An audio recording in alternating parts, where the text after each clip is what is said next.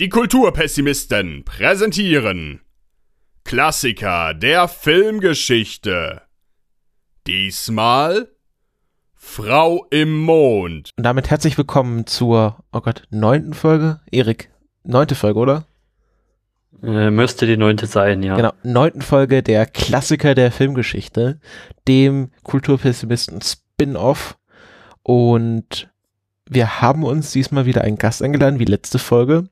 Diesmal ist es der Frank. Hallo Frank. Hallo Christopher. Ähm, äh, wir müssen, wir, äh, wir sind, äh, der Angeklagte ist verwandt und verschwägert mit dem, äh, mit dem Podcast. Also wir kennen uns ja schon ein bisschen länger. Ja. Woher denn?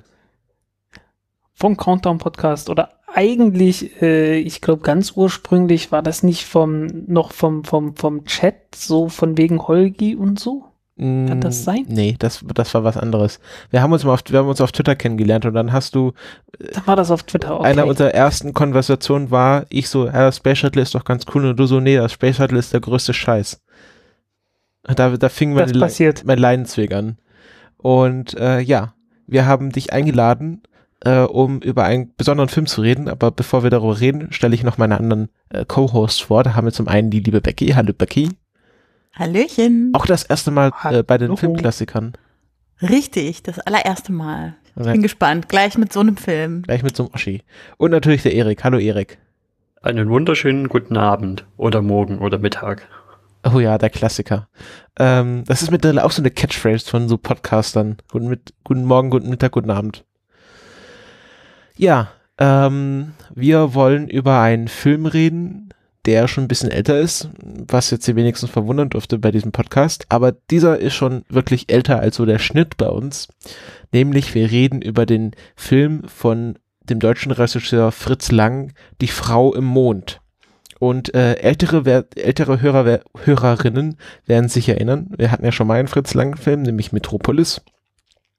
Ich glaube, damals vorgeschlagen von der Daniela Ishorst. Genau, von der Daniela vorgeschlagen. Genau. Und jetzt äh, unser zweiter Fritz Lang-Film, ähm, etwas später in seinem äh, Schaffenswerk, Die Frau im Mond. Was?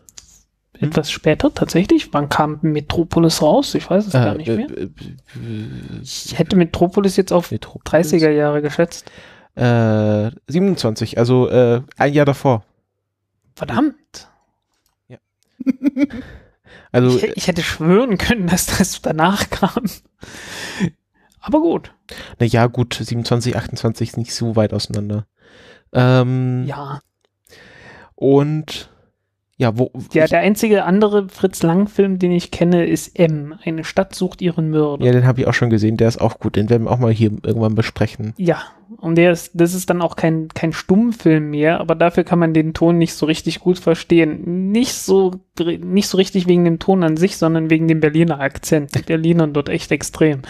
Ja, das ist, das ist hier noch nicht der Fall. Da haben wir noch schöne Bildtafeln. Ähm, ganz kurz, worum geht es ganz grob? Also, was ist der Inhalt dieses Films? Ähm, es geht um eine Gruppe von Menschen, die sich daran machen, zum Mond zu fliegen. Wir haben zum einen den ähm, reichen Werftbesitzer und Raumfahrtingenieur Wolf Helius, ein wunderschöner Name, der einen äh, Businesspartner hat, den ähm, Windecker, wie heißt er? Ich glaube, Klaus Windecker heißt er. Und Hans, oder? Hans, Hans, Hans, ja, Hans Windecker, Hans genau. Und der ähm, und dessen äh, Freundin und dann äh, während des Films Verlobte, ähm, oh Gott, wie heißt sie genau? Friede, Friede Welten. Friede. Genau, Friede Welten, auch ein sehr sprechender Name. Hm? Ja, Friede. Und Friede Welten, Weltenfriede. Was jetzt, jetzt komme ich aber hier in, in, in Teufels Küche, jetzt schaue ich, hole ich mir nochmal den Wikipedia-Artikel raus. Eine Sekunde. Gott, jetzt lädt das gar, genau. Wolfelius haben wir, Friede Welten, Hans Windegger und dann ähm, der sozusagen das, das Gehirn der Operation, der Professor Georg Mannfeld, der ähm, als Anstoß zu dieser ganzen Handlung einen, einen, einen wissenschaftlichen Aufsatz, eine wissenschaftliche Studie publiziert hat, äh, wo er spekuliert, dass es große Goldvorkommen in den Gebirgen des Mondes gibt. Und das, das ist der eigentliche Antrieb für Helios und Windegger, dort zum Mond zu reisen und diese Vorkommen zu bergen. Ja. Äh, mit ihm fliegt übrigens äh, seine Maus Josephine. Ja, genau, auch sehr putzig. Äh, der Professor hat eine, hat eine Maus in seiner Wohnung, die er regelmäßig füttert und dann auch aus irgendwelchen Gründen ähm, mit zum Mond nimmt. Ähm, als Antagonisten haben wir der Mann, der sich derzeit Walter Turner Moment, nennt. einen, einen hast du noch vergessen. Du hast Gustav vergessen. Ja, das kommt ja später noch. Ah, okay.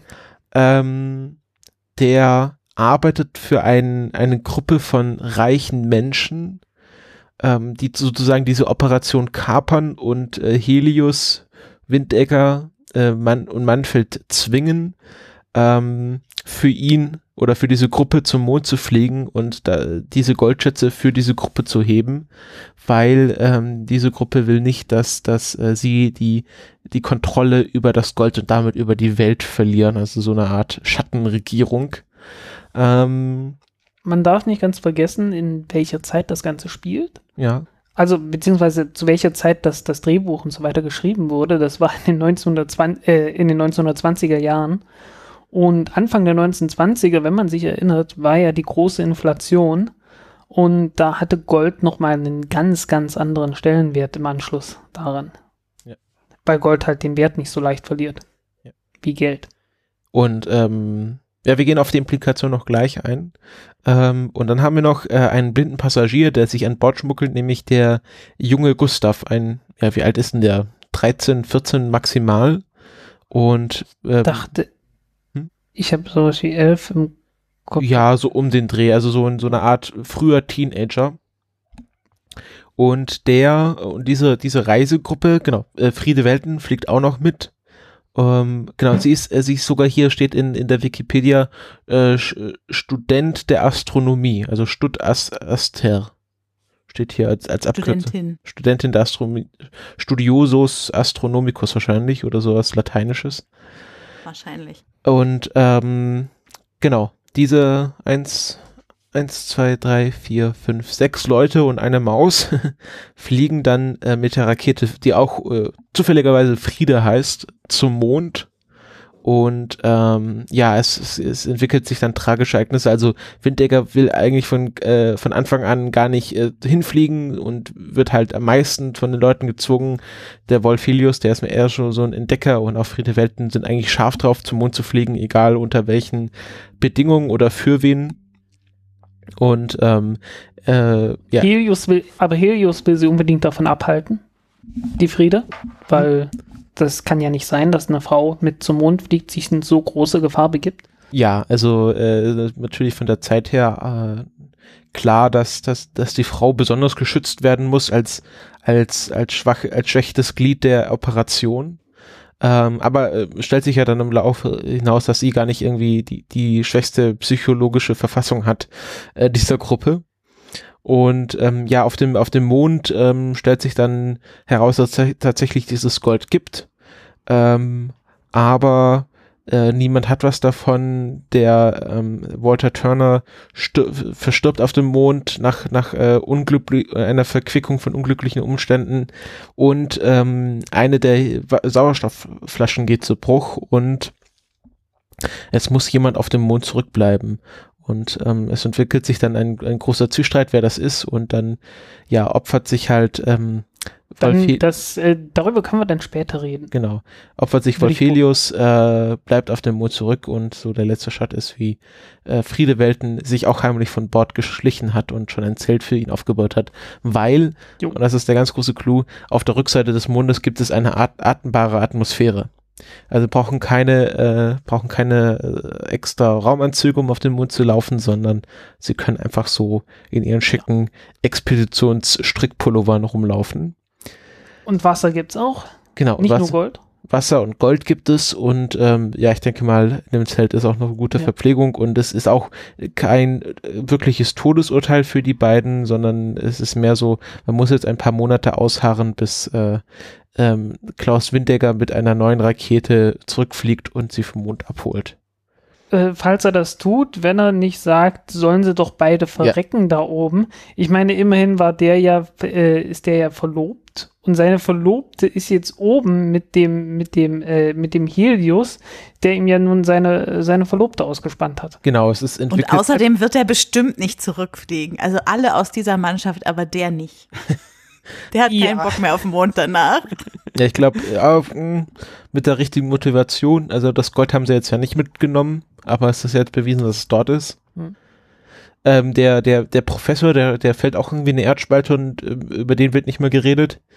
Ähm, also der hat sich auch ganz, äh, ganz ja, elegant aus der ne? Atmosphäre, äh, aus der Atmosphäre, aus der Affäre Goldsucht gezogen. muss, muss unbedingt bestraft werden, ne? Ja, aber er war, er, so goldgierig sein. er war ja mehr so darauf erpicht, dass seine wissenschaftliche Theorie bewiesen wurde. Ihm ging es ja nicht wirklich um das Geld. Ja.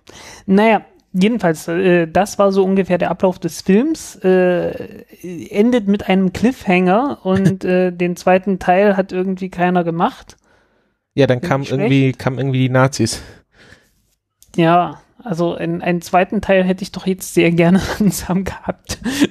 es ist, es sind ja erst, äh, wie viele, wie viele Jahre sind es jetzt? 88 Jahre, ne? Die Frau im Mond 2 jetzt wird geheiratet. Genau. oh Gott. Ähm, ja, da spannt sich dann so eine schöne Dreiecksbeziehung auf. Ja. Und ja, jetzt. Naja, jedenfalls. Ähm, ganz kurz fragen. Ja? Die äh, Initiative Frage dieses Podcastes, die jetzt an dich ergeht, ist, warum glaubst du, dass Die Frau im Mond ein Filmklassiker ist oder sein sollte? Im Wesentlichen, weil äh, erstens, man, man kennt diesen Film zumindest vom Namen her, denke ich, äh, obwohl es ein, ein schwarz-weiß Stummfilm ist, dann doch ganz gut. Es war die Erfindung des Countdowns was ganz wichtig ist und äh, zumindest für unseren Podcast. und äh, ja, es ist halt, äh, es hat doch sehr vieles vorweggenommen, äh, was letzten Endes die Raumfahrt an sich angeht und auch was Science Fiction angeht. War nicht ganz der erste Science Fiction Film und äh, äh, ich denke, äh, da habe ich, da habe ich ja noch ein paar nette, ein paar nette frühere Beispiele rausgesucht. Ja, da kannst du vielleicht gerade ganz kurz drüber reden. Aber es du war hast, so der, äh, der, erste, der erste monumentale Film, der doch, den doch wirklich jeder kennt. So halt, also nicht jeder, aber doch der halbwegs weltweit Verbreitung gefunden hat. Ja, also so mit, mit Metropolis so äh, ein, ein, ein Meilenstein der Filmgeschichte. Ja. Ähm, du kannst vielleicht ganz kurz darüber reden, du hast noch ein paar äh, Kurzfilme im Gepäck sozusagen als äh, kultureller Hintergrund zu diesem Film. Kannst du ja, kurz was zu denen sagen, was sagen? Einige davon, ich glaube, also Screenshots von diesen Filmen habe ich schon, oh, ich glaube von allen Filmen, außer vielleicht beim Himmelsschiff, äh, das hatte ich davor noch nie gesehen. Aber von dem Rest hat man, glaube ich, immer schon irgendwelche Bilder gesehen. Äh, Le Voyage à la Lune, das ist das, was ich äh, vorhin worüber auch schon fleißig gelacht wurde, äh, was ich gezeigt hatte. Und äh, das ist dieses berühmte Bild mit dem Mond, äh, in dem eine, eine, äh, das, die Raumschiffkapsel halt praktisch in, die, in das Auge hineinschlägt. Das kennt man mit dem Mond als Mondgesicht. Dann der Traum des Astronomen von 1898, äh, was so der älteste Film ist, den ich hier gezeigt hatte, was eigentlich ein reiner Klamauk-Film ist um es mal so zu sagen. Also äh, ist halt wirklich so ein, ein Astronom, der halt einschläft und äh, das Ganze, hm, also der, der träumt halt letzten Endes davon, dass er mit seinem Fernrohr nicht nur den Mond angucken kann, sondern dass der Mond halt plötzlich viel näher da ist. Also dass er nicht nur näher sieht, sondern dass er auch näher da ist. Und der Mond ist dann halt irgendwie so eine, äh, ja, so eine Kreatur letzten Endes. Ähm, ziemlich witzig anzugucken. Äh, man, man hat äh, wirklich, also ich, ich habe unglaublich viel Spaß gehabt, äh, diesen Film, diese, diese Kurzfilme von früher anzuschauen. Äh, weniger, wenn man jetzt sagen würde, okay, das ist total witzig, was da ist. Äh, auf der einen Seite ist es natürlich witzig, aber noch viel toller fand ich, äh, sich einfach vorzustellen, wie das gewesen sein muss, so einen Film zu machen. Damals Äh, und, und man, man sieht dort richtig den Spaß, den die Leute hatten, so, ein, so einen Film zusammenzuschneiden. Äh, halt mit diesen ganz simplen Klamauk-Tricks, dass sich jemand auf den Stuhl setzen will und in der nächsten Szene ist der Stuhl plötzlich weg und alles sowas. Äh, einfach bloß, einfach bloß sich, sich vorzustellen, äh, man gehört zu den ersten Leuten überhaupt, die Filme machen und einem fällt ein, hey, wir könnten sowas machen es gibt ja auch noch andere Filme aus der, aus der Ära, so von, von so einem Typen. Es gibt so einen Film irgendwie, der heißt bloß, äh, warum er zu spät zum Zug kam. Und ja, da ist halt so ein Typ, der steht aus dem Bett auf, wacht auf, versucht sich anzuziehen und jedes Mal, wenn er irgendein Kleidungsstück anziehen will, äh, in dem Moment, wo er es in der Hand hat, äh, verwandelt sich zu was anderem. Also der versucht sein irgendwie ein, äh, äh sein ich weiß nicht, seinen Hut aufzusetzen, hat plötzlich seinen Stiefel in der Hand oder sowas. Äh, irgendwie total witzig. Ich weiß auch nicht. Also es ist, es ist total witzig aus der Perspektive, äh, man macht sowas zum ersten Mal und, und die Leute müssen sich echt weggeschmissen haben, als das Ganze, als das Ganze gedreht haben. Ja, das, da hat man halt so die ersten Grundlagen von, von Schnitt und Übergängen, Szenenübergängen genau. herausgefunden. Also im Grunde hat man Theater gespielt, aber mit, mit verschiedenen Möglichkeiten, die es vorher nicht gab. Es gab ja dann auch um den Dreh so den ersten Horrorfilm, wo man dann mit diesen ganz harten Schnitten so eine Gruselatmosphäre versucht hat zu erzeugen und dann einfach mal Sachen ausprobiert hat. Und das sieht man ja auch noch äh, bei Die Frau im Mond, dass das noch ein ganz anderer schauspielerischer Stil war. Also dass da viel mehr über die Gesichter und die Hände ausgesagt wurde, dass das äh, Helios immer wenn er so wütend ist, so die Hände wirklich verkrampft und, und zu Fäusten ballt und man sieht, okay, der ist jetzt wirklich sauer grad. Und da äh, habe ich mir. Ja, und der, der Witz ist, äh, dadurch, dass ich die anderen Filme jetzt schon gesehen habe, äh, fand ich das schon fast alles Understatement. Also man, man hat schon, man, man merkt schon, ja, ja, man, man merkt schon so mit der Zeit äh, äh ist das ein bisschen abgeflacht äh, am Anfang war es noch viel mehr und äh, das, das sieht man dann halt auch bei, äh, äh, bei dem Himmelsschiff von aus Dänemark. Äh, heißt auf heißt auf YouTube auch irgendwie A Trip to Mars. Das ist aber der von, äh, von Thomas Edison, oder? Nee, nie, äh, äh, irgendwie bei, komischerweise heißen die beide A Trip to Mars.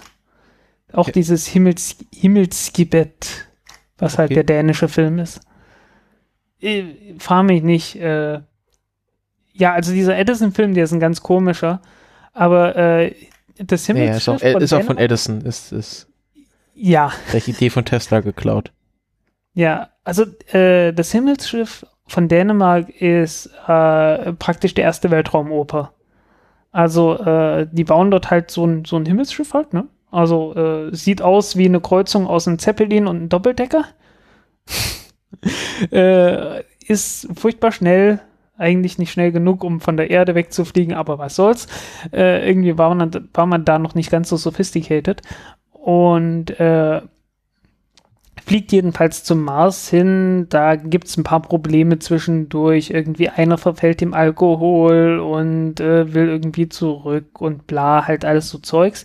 Die Leute tragen fesche Lederklamotten. Das kennt man irgendwie auch alles von später noch.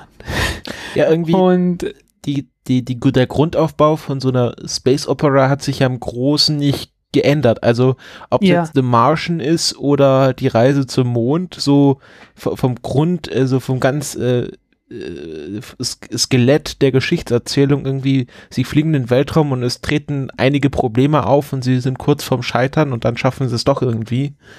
Ähm, ja. Da, dann nimmt ja, sich ja The Martian. Die kommen doch halt jede, in dem Fall.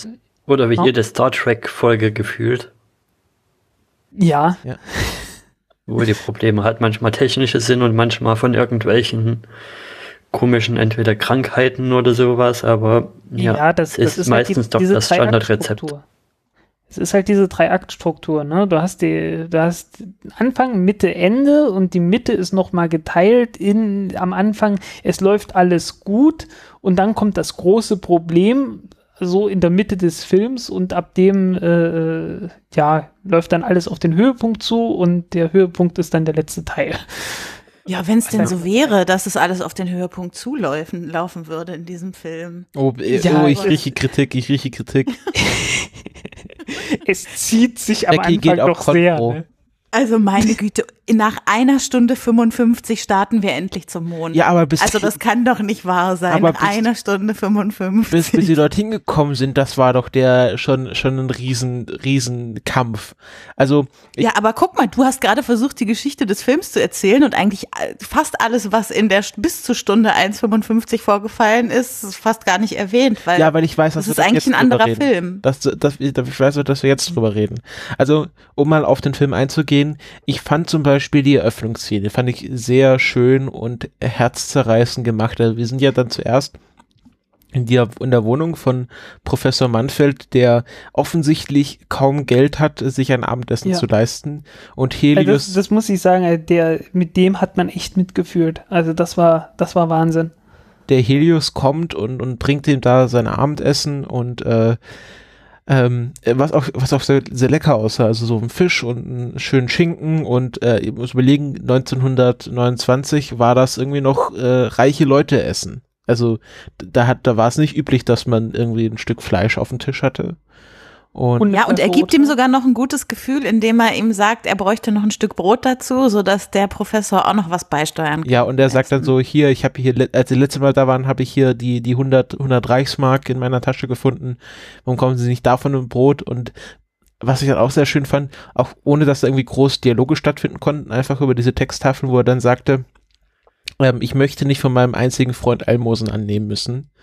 Und das war halt so, äh, okay, die, das, die verbindet auch eine richtige Freundschaft und ähm, äh, der, Mhm. der Professor, man sieht da auch diese, quasi so einen Rückblick, wo wie er dann auf diesem Kongress äh, seine Forschungsergebnisse vorstellt und ausgelacht wird und da war ja noch so ein junger, junger, gestriegelter Mann und jetzt ist er halt total verwahrlost und lebt in dieser, in diesem, in dieser Kaschemme und ähm, wird halt nur noch gelegentlich von diesem Helios besucht, der eben halt als äh, einer der wenigen glaubt, dass er mit seinen Forschungsergebnissen recht hat.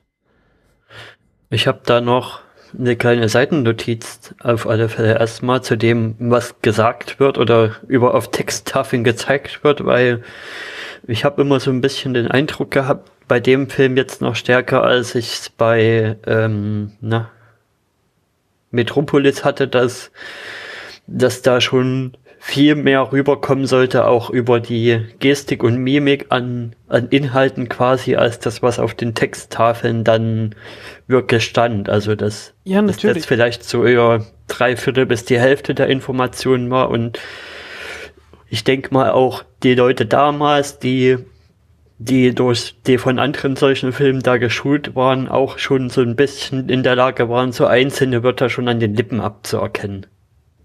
Ja, das ist natürlich der große Also den Vorteil, wenn man Windecker Deutsch kann. konnte ich super gut, äh, konnte ich super gut immer ablesen. Ja, das ist natürlich Ja. äh, vorteilhaft, wenn man, wenn man, also ich, ich kann mir vorstellen, dass, dass Leute, die kein Deutsch sprechen, äh, da mehr Probleme haben, jetzt von den Lippenbewegungen abzulesen, was die sagen. Ähm, aber, aber es ist halt, äh, ich, es, mir ist aufgefallen, ähm, es ist sehr viel Gelese äh, in der ersten Hälfte, aber sobald sie dann halt, sobald die, die Action losgeht, wird kaum noch mehr mit Texttafeln gearbeitet.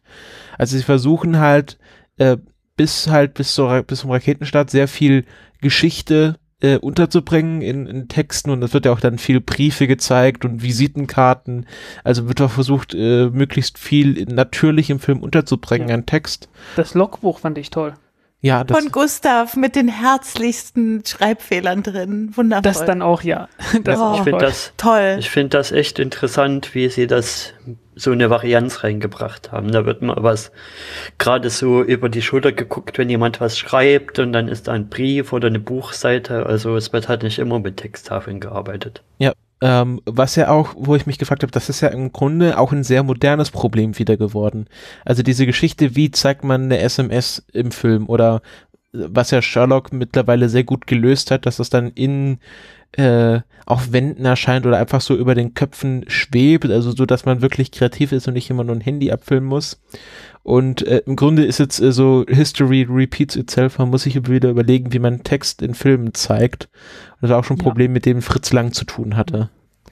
Ja, wobei ich sagen muss, äh, jetzt auch wieder bei der, bei der Frau im Mond, aber äh, vor allen Dingen halt bei diesem Himmelsschiff, äh, ist mir dann auch irgendwie aufgefallen, okay, es gab wohl einen Grund, warum die Leute damals auf die ersten Tonfilme äh, so schlecht reagiert haben, äh, weil das, das war halt, das war halt eine völlig andere Welt. Ne? Auf einmal konntest du einfach bloß was sagen und damit war das abgehandelt. Und äh, die Leute waren halt alles äh, ausgebildete Schauspieler und die haben sich da einen Wolf ausgespielt, äh, äh einen Wolfschau gespielt, um irgendwie Gefühle und Worte rüberzubringen, ohne, ohne irgendwas sagen zu können, richtig. Ähm, und das ging dann natürlich verloren. Äh, ja. Umgekehrt hat man, hat man natürlich so den, den Filmstil, den die dort hatten. Also die, die mussten ja alles in Bildern zeigen. Ich glaube, der hat sich noch lange gehalten, weil ich habe in letzter Zeit auch so ziemlich viele Filme so aus den 60er Jahren äh, mir angeschaut. Und da ist es so ähnlich. Man hat diese ganz ewig langgezogenen Szenen, die halt einfach bloß dazu dienen, irgendwie ein Gefühl, eine Emotion äh, zu, zu vermitteln. Und äh, das hat mich doch jetzt an diese, an, die, an diese Stummfilme durchaus erinnert. Ja. Ähm, schaut mal gerade in den Chat oder wenn ihr jetzt das Zeitsouverän äh, hört, in die Show Notes. Ähm, ich frage, da habe ich jetzt, ähm, wenn der Helios mit dem äh, Professor Mansfeld zu Abend ist, hm. da ähm, schenkt ihr ihm ein Wein ein. Und zwar in ein Glas äh, von Odol. Das ist anscheinend das einzige ja. Glas ist, was Professor Mansfeld besitzt. Wo ich mich genau. frage, ist das das erste Product, Product Placement der äh, Filmgeschichte? Das habe ich mich auch gefragt. Also es wird sehr prominent dieses Odolglas äh, zum Mundspülen äh, mit Odol. Also anscheinend eine Beigabe, wenn man sich so eine Flasche Odol gekauft hat, damit man was hat zum runter, also wo man das gurgeln kann. Das Glas sieht auch schon ziemlich, äh, äh, also mitgenommen aus. Die die Kanten sind nicht mehr so sauber, ähm, aber es wird halt wirklich so gehalten, dass man ganz groß den Namen sieht. Und ähm, ich frage mich halt, ob da vielleicht nicht Odol mal was gezahlt hat für. Das kann schon sein, ja.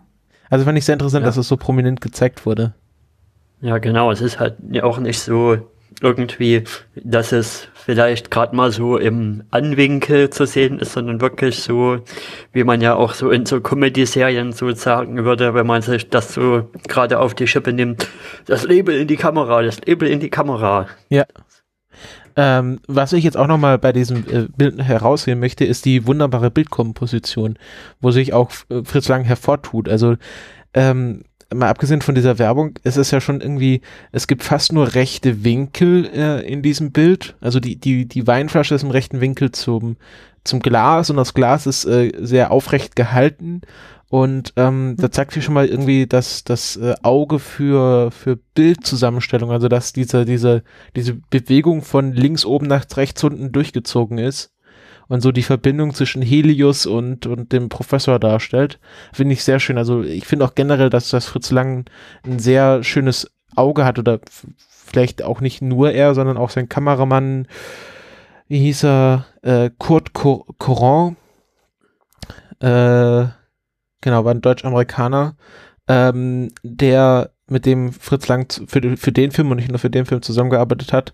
Und gerade so die ersten Shots, wenn man, wenn, wenn Helios und Mansfeld zu Abend essen und dann gibt's so ein Shot Gegenshot, wo man erst äh, Helios sitzt, der sehr aufrecht in diesem Sessel sitzt, äh, schöner Nadelstreifenanzug und dann Gegenshot, der etwas in sich zusammengesunkene und auch wesentlich tiefer sitzendere ähm, äh, Mansfeld und das ist schon fast wie so eine Fotografie, wenn man wirklich sehr sch äh, gestochen scharf die Gesichtsfeatures äh, sieht und äh, die, diese Person nur durch diesen einen, einen Bildshot äh, kennenlernt, ohne dass man da noch groß was zu sagen müsste über diese beiden Personen. Mhm. Jo. Und ich hätte noch eine Seitennotiz, weil wir ja jetzt wieder relativ am Anfang des Filmes sind. Und zwar, das hat was damit zu tun, wann taucht welcher Text auf. Und zwar, mir ist bei dem Film aufgefallen, dass ja quasi die Endcredits am Anfang sind. Und ich habe auch das Gefühl, dass das bei den damaligen Filmen eigentlich fast immer so war und sich das mit der Zeit immer mehr so verschoben hat und das jetzt erst eine neuere Entwicklung ist, dass die Credit Roll quasi am Ende kommt. Ja. Ähm, ich glaube, das ist, das hat sich aber auch noch sehr lange gehalten und es machen auch eigentlich, äh, es gibt auch ein paar Filme, die das heute noch machen. Also ich sehe das manchmal, dass wirklich die, die Credits am Anfang so lange ausgespielt werden. Ja, aber bei den meisten hast du jetzt wirklich bloß noch so in die Szenen, die schon zum Teil dann laufen, bloß noch ein paar kleine Zeilen unten reingeblendet. Und mehr ist er ja nicht mehr. Ja, ja, das ist heute schon, also son nicht umsonst wären sonst die James Bond Intros so bekannt und beliebt, wenn sie nicht so was Besonderes wären heutzutage. Ja, ich glaube, das, das ist einfach so. Das ist auch so, ähm, muss man sich überlegen, diese ganzen Konventionen von wie macht man Credits oder Filmcredits, die gab es ja damals noch gar nicht oder gar nicht so entwickelt. Also am Anfang wird so in einem in einer Tafel gezeigt, wer alles an diesem Film mitgewirkt hat, so auf einen Schlag und dann nochmal einzeln, okay, Kamera und Schnitt und solche Sachen. Und ich glaube, Schnitt wird noch nicht mal erwähnt. Ähm, und äh, man merkt auch so, so diese ganzen Konventionen, okay, dann gibt's einen Abspann und dann wird erst irgendwie Regisseur gezeigt und dann Produzent und dann kommt das und das, das läuft von unten nach oben oder von oben nach unten und äh, solche Sachen gab's ja noch damals gar nicht. Also da konnte ja irgendwie jeder seine Credits machen, wie er wollte und wahrscheinlich Ja. gab's auch noch gar keine ähm, äh, Gewerkschaftsregeln, welcher Schauspieler zuerst genannt werden muss und wer alles genannt werden muss. Also es war ja noch irgendwie alles wilder Westen damals. Stimmt, ich Ja, glaube, damals gab es halt auch noch so viele industrialisierten Sachen wie heute, die alle noch ihre Logos dann da drin haben wollen. Oder jetzt dann auch immer das mit diesem, mit diesem Movie Association Logo, wo dann eine durchzählende Nummer drunter steht, wo wir jetzt aktuell bei 50.000 irgendwas schon sind. Ähm, ja, wollen wir mal ein bisschen, bisschen weitergehen? Ich würde gern äh, noch etwas ausführlicher auf die Figur ähm, Walter Turner eingehen. Oder der Mann, der sich Walter Turner nennt. Wo man ja, also ich ja, weiß nicht, wie es euch gegangen ist. ja und, und dann war da dieser Mann. Genau. Als der zum ersten Mal ohne Verkleidung zu sehen war, habe ich schon so gedacht, okay, Hitler. Ja. Also das ist das ja aber war- auch nicht ohne Verkleidung. Das kann man ja auch nicht sagen. Ja, es aber- ist der Mann, der sich Walter Turner nennt und das ist das, was er als Walter Turner trägt. Okay, aber gut, aber diese Figur, die schon sehr deutlich aussieht wie Hitler ohne Bart, wo ich mich gefragt hat, also äh, zu dem Zeitpunkt müsste Hitler eine äh, bekannte Persönlichkeit gewesen sein. Ähm, der Hitler-Röhrenputsch Ja, war schon das durch. Ist mir, das ist mir etwas später erst aufgefallen, weil ich, ich war so im Kopf immer noch hier bei diesem dänischen Film und dachte eher so an 1918, bis mir dann eingefallen ist, Moment, wir sind ja 1929. Genau. Wir sind echt kurz davor. Ähm, ja, vor allen Dingen, äh, was mir dann aufgefallen ist, äh, ja, ne, irgendwann kommt dann dieser Spruch, entweder sie machen diese Reise in unseren Diensten oder gar nicht. Und äh, das, das hat mich doch jetzt sehr an Werner von Braun erinnert. Ja, vielleicht müssen wir erklären, wer Werner von Braun ist. Ist ja nicht das übliche Weltraumpublikum, was wir jetzt hier ansprechen. Genau. Äh, na, Werner von Braun war der Typ, der erstens die V2-Rakete gebaut hat oder erstmal die Aggregat-4-Rakete, die dann später zu V2 wurde, so heißen die erste Rakete, die den Weltraum erreichen konnte, aber von den Nazis dazu benutzt wurde, äh, andere Städte zu bombardieren, äh, London, Amsterdam und diverse andere. Ähm, nicht sonderlich erfolgreich, aber halt dann doch. Ähm, und der dann später die Rakete für das Mondprogramm der Amerikaner zum Beispiel entwickelt hat. Ähm, ja, aber es wird ihm nicht ganz zu Unrecht dann auch immer wieder vorgeworfen, dass er halt für die Nazis das Ganze gemacht hat. Und äh, an diese Geschichte hat mich das doch sehr erinnert. Ja, vor allem, weil äh, Werner von Braun. Vor allen Dingen, weil das alles noch nicht stattgefunden hat. Genau, äh, Werner von Braun hat ja dann auch immer gesagt, ja, nee, er hat, er hat die Nazis auch nur benutzt, um halt seine Forschung voranzutreiben und war ja dann auch, Was, was so unplausibel nicht ist. genau, und ist ja die Frage, hat, hat er gewusst, wie schlimm die Nazis wirklich waren? Also zu einem gewissen Zeitpunkt muss er es halt wirklich gewusst haben und ähm, ist es auch bekannt, dass bei diesem, bei diesem Forschungsprojekt äh, haufenweise Zwangsarbeiter eingesetzt wurden und auch dann, wenn es wirklich gefährlich wurde und da, dass, dass er das nicht mitbekommen hat, das ist einfach äh, unmöglich und von dem her ähm, ist Werner von Braun eine sehr zwiespältige Figur. Ja. Und genau, du hast schon recht, also der Wolfelius ähm, stellt sich ja dann in die Dieze dieses, äh, dieses, äh, dieses, äh, wie nennt man das, Konsortiums, äh, was ja auch nur einmal gezeigt wird, wie sie diese Pläne begutachten und für Ja. gut heißen. Ein Japaner und irgendwie vier andere. Ich weiß nicht, ich habe die, ich habe irgendwie bei den anderen habe ich nicht ganz äh, alle, alle Hinweise verstanden, von wo die alle stammen. Auf jeden Fall war auch eine Frau dabei. Ja. Ähm, aber ich habe, ich hatte schon fast so erwartet, dass irgendwas mit hier äh, Zion- zionistische Weltverschwörung kommt. Ja, genau, fünf der reichsten Menschen, die geheime Weltregierung. Die die und größten, nee, sowas. nee, die, nee, nee, nicht die geheime Weltregierung, das sind die, die die Goldvorkommen äh, der Welt kontrollieren.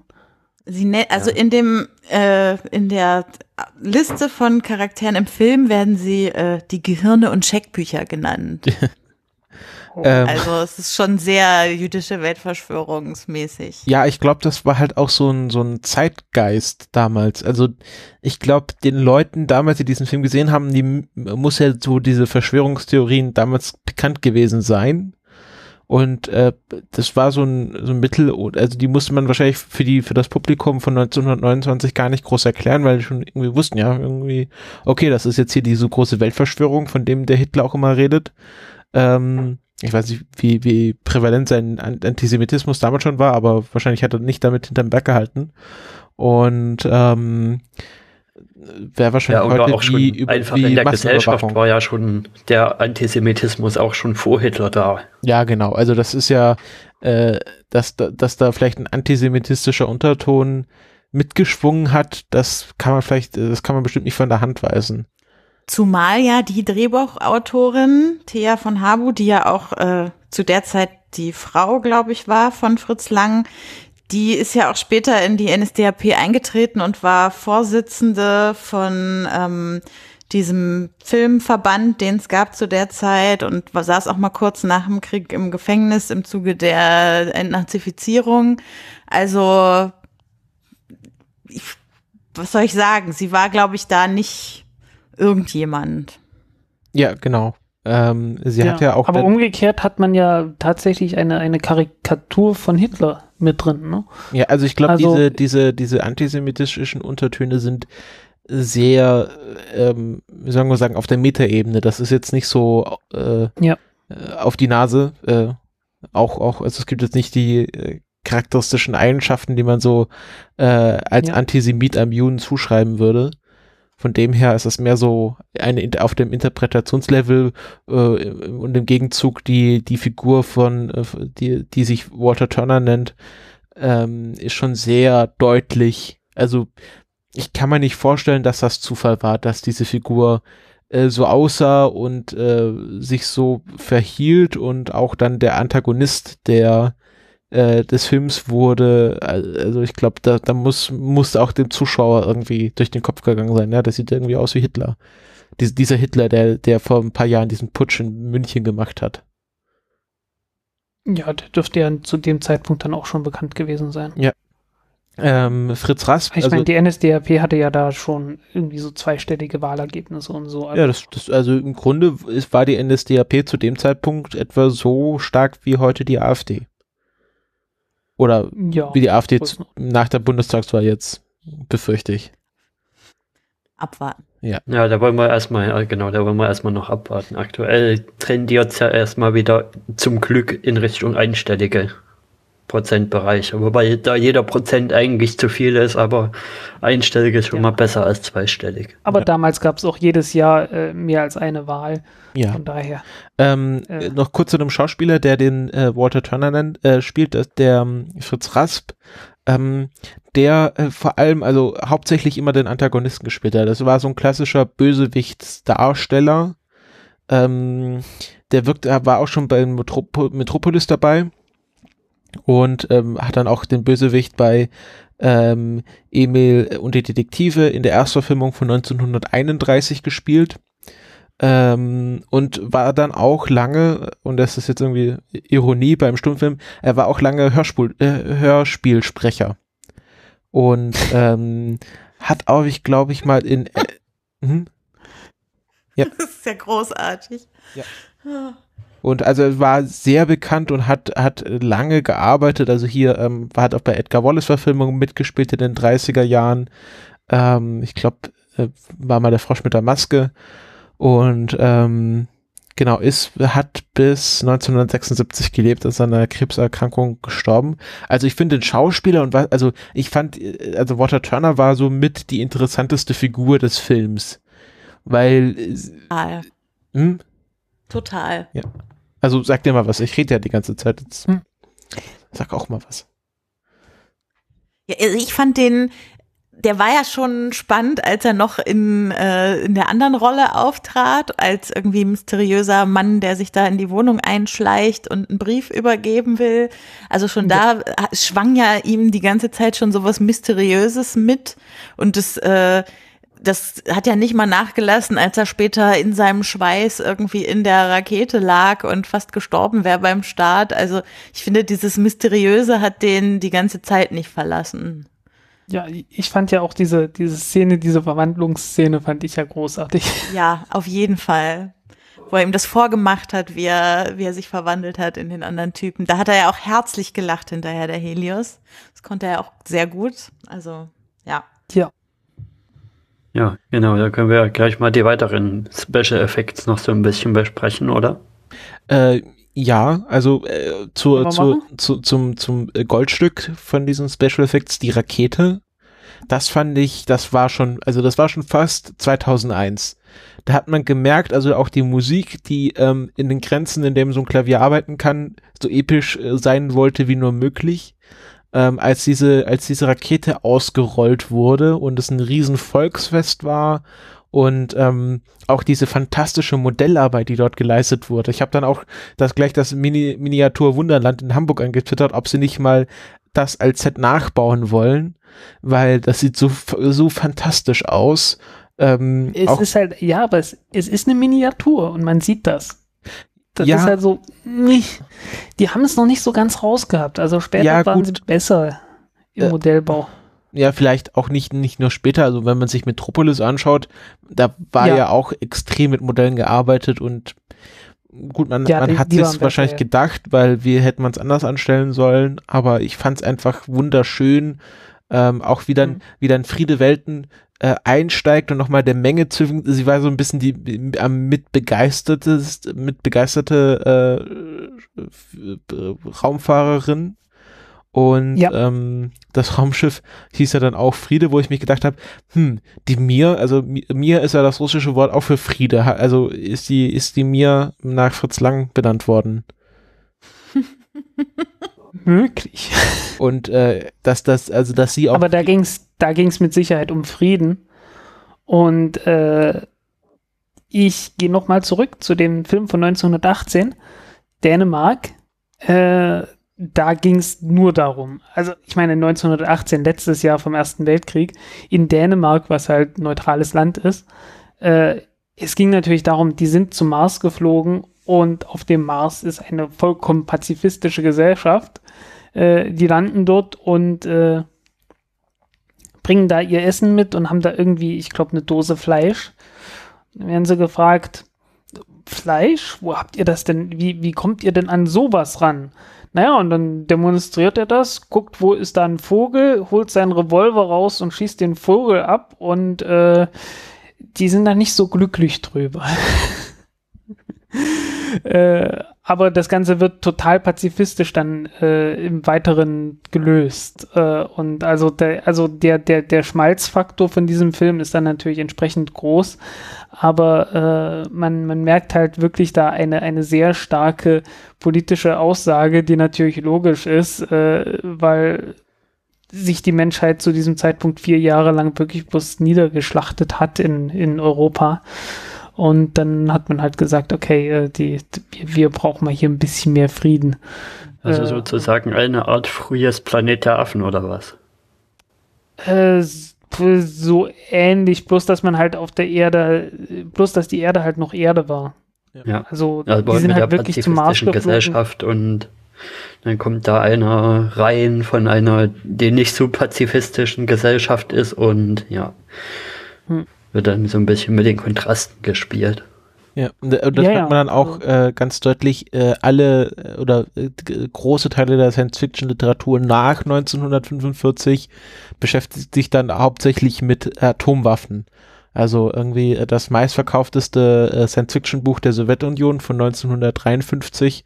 Da fliegen sie halt zu einem Planeten und da sind auf einmal alle tot und dann, ja, wie sind sie gestorben? Ja, Verstrahlung. Also die haben äh, so lange die Strahlungsdosis äh, unmerklich erhöht, bis auf einmal alle unfruchtbar wurden und die Genetik verändert wurde und dann sind sie alle ausgestorben. Also genau, oder noch aus späterer Zeit dann halt zum Beispiel bei Menschen wie Götter wird dann mit sowas hier halt Antriebe gemacht und so und dann hat man aber noch ganz ab anderen abgefahrenen Scheiß, wo dann mit Gravitationspulsen und sowas Waffen da sind. Ja, na, äh, wie auch immer, in diesem Film ist das natürlich geschickt gemacht mit dem, mit dem Doppeldeutigen von Friede. Ne? Also überhaupt, dass ja. diese Frau Friede heißt, ja, ist für ihre Rolle, glaube ich, schon und mit Nachnamen interessant. Welten, also Friede Welten. Ja, genau. Und also einfach, dass sie Friede heißt, dass sie dann dieses Raumschiff äh, ah, so war, nennen. Ah, das war in dem, in dem, in dem Himmelsschiff war das noch viel krasser mit den Namen. Also die hießen ja. irgendwie auch Kapitän Futura und irgend sowas. Ja, ja das nee, glaube ich dir. Also ich glaube, oder? die anderen haben ja auch alle sprechende Namen hier. Also es hm. ist ja nicht so, dass ihre der einzige sprechende ja, Name Helios, ist. Sonne. Ja, also genau. Der, der, die, die, die strahlende Sonne dieses Films und ähm, Turner, also genau. der, der Wendehals oder der sich immer schnell drehen kann. Ähm, genau. genau. Ähm, apropos Futura, ähm, was ich ah, auch noch hier, so interessant. Hier, Moment, Moment, die, die, die Besetzung, äh, die, die Rollen, äh, das sind Professor Planetaros, also Avanti Planetaros, was der Kapitän ist, ja, ja. Äh, dann äh, irgendwie der Weisheitsfürst, Dr. Kraft, Professor Dubius. okay. Und alles sowas. Also das fand ich schon. Ja. Ähm, ich komme zu Professor Dubius und der war auch total skeptisch. Kommen wir zu meinem, zu meinem zweiten Screenshot. Ähm, was ich auch nämlich sehr schön fand, sie haben nämlich, ähm, und soweit ich weiß, nur für diesen Film ein, äh, ein äh, Science-Fiction, äh, eine Science-Fiction-Heftreihe erfunden haben. Äh, haben sie erfunden. Ich wollte noch fragen, ob die real waren. Ich habe jetzt, also es gibt äh, diverse Science-Fiction-Foren, wo das erwähnt wird, aber dann halt immer nur im Zusammenhang mit dem Film. Also so nach dem Motto, ich habe das in diesem Film gesehen. Hm, hm, hm, hm. Ähm, aber was, also was es gibt, also hier, also die Reihe heißt Mingo, der Nick Carter der Luft. Und Nick Carter gibt es ja wirklich. Das ist ja eine Figur äh, des, des Autoren, der auch äh, Tarzan geschrieben hat. Äh, muss ich mal nachschauen. Und es ist ja auch, also Nick Carter ist auch eine sehr alte Figur, auch wenn man den jetzt mehr aus dieser äh, neuen, also Nick Carter from Mars, glaube ich, heißt die Figur. Ähm, äh, John Carter. Ah, okay, dann haben sie es umgedreht. Gut, habe ich mich verwechselt. Also die, also die Originalfigur heißt John Carter. Ähm, gut, nach dem. Ah, Gott. Genau, von Edgar Rice Burroughs. Ähm, der hat das. Ah, Burroughs, okay. Den genau, der hat ja. Tarzan geschrieben und dann halt diese äh, Reihe. Ah, okay. Also Burroughs, den kannte ich eigentlich nur von Roter Mars, was wiederum von äh, Kim Stanley Robinson kommt. Also Robert, Roter Mars war halt so seine der, das erste Buch von seiner großen Mars-Trilogie über die Besiedlung des Mars und äh, Terraforming und so weiter und so weiter. Und da war, da hatte halt äh, alles Mögliche in seinem Buch nach irgendwelchen Autoren benannt. Und Burroughs war einer davon. Ja. Das war eine der die große Stadt gleich am Anfang. Genau, und, halt und diese, diese äh, John Carter-Geschichten, also die erste wurde 1912 veröffentlicht und dann äh, ging es halt bis, ich glaube, letzte war 1943. Ähm, also das, das ist halt ein Werk, was zu der Zeit bekannt gewesen sein muss. Und ähm, ich fand dann halt äh, Nick Carter, äh, Mingo, der Nick Carter der Lüfte, wahrscheinlich ist das eine sehr bewusste Anspielung. Saturn-Piraten, und ähm, ja, der junge Gustav liest sie halt mit Begeisterung und äh, ja. schöpfte auch irgendwie so seine Faszination für den Weltraum raus. Was hatten wir noch? Den Mondvampir, äh, genau, die, mit die tödlichen Mondstrahlen oder sowas. Genau, ne? die Mondkühe hatten wir dann auch noch. Mondkälber, bitte. Mondkälber, ja. Mhm. Aber er zieht ja auch später ganz praktische Ratschläge daraus. Also auf dem Mond sagt er ja ein oder zweimal auch, also Mingo hätte jetzt das und das gemacht der wäre diesen Spuren gefolgt. Genau. Das also war das, das eine und das andere, ich weiß es nicht mehr. Praktischer Ratgeber scheint es also auch zu sein. Ja. Ja, das, das wissen wir doch alle schon aus von, von Fanlein, Fanlein Fieselschweif. Das schlaue Buch. Dem schlauen Buch. Ähm, ja, wie wollen wir jetzt weitermachen? Ich habe jetzt gerade so ein bisschen den Faden verloren. Wo Erik, sag du mal was. denn? Vielleicht mal das, ja, vielleicht mal weiter in die Liste gucken, was da noch kommt. Also, Also wir waren ja bei den Special Effects und der Schwerelosigkeit zum Beispiel und Oh ja, die Ja, weiß ich. Schwerelosigkeit. oh ja, und, und Ja. Gustav war der Einzige, der sie, der sie genutzt hat. Ja, Aber bis Ja. zur Decke durch. Bis zur Decke, ja. ich Und hat sich den Kopf gestoßen. Und dann hing er aber da auch fest in der Form der Schwerelosigkeit, die wir dort hatten. Also er kam da ja nicht wieder runter. Der hing ja dann unter der Decke und musste irgendwie runtergezogen werden. Ja. Äh, die, die, das Einzige, was geschwebt hat, war ja der Käfig von der Maus. Ja. ja, und der Cognac. ja, genau. Oh und ja. der Cognac, ja. Diese Kügelchen, die da quasi ins Glas zurückgeflogen sind. Naja, man muss sich aber Apro- überlegen, man wusste ja noch nicht, wie das aussehen soll. Also es gab ja noch Ja. kein, kein, kein, keine ISS, wo Astronauten den ganzen Tag dummes Zeug machen. Ja, das kam erst in den 60er Jahren so richtig auf, dass man da wusste, wie das aussieht. Und von, Ähm. dem, von dem her fand ich das schon, äh, also, dass es irgendwie Halteschlaufen geben muss und dass man sich da irgendwie entlang hangeln muss, fand ich eigentlich gar nicht so dumm gelöst. Es war halt immer so dann, okay, jetzt sind wir auf dem Mond, jetzt gibt's wieder normale Schwerkraft. Ähm, also, dass, dass der Mond äh, weniger Schwerkraft hat als die Erde, da sind sie irgendwie nicht drauf gekommen oder so einfach wahrscheinlich Budgetfrage, dass man da nicht die ganze Zeit rumhopsen wollte. Genau. Äh, was mir auch noch aufgefallen war, ähm, der Cognac, äh, der diente ja als, als Wiederbelebungsmittel. Für den Ja, Jungen. nach dem, nach dem, nach dem, genau, nach dem Start, äh, nach dem Start von der Erde Richtung Mond, äh, weil es waren ja furchtbareste, furchtbarste Beschleunigungskräfte, 4G, mein Gott, das ist tödlich.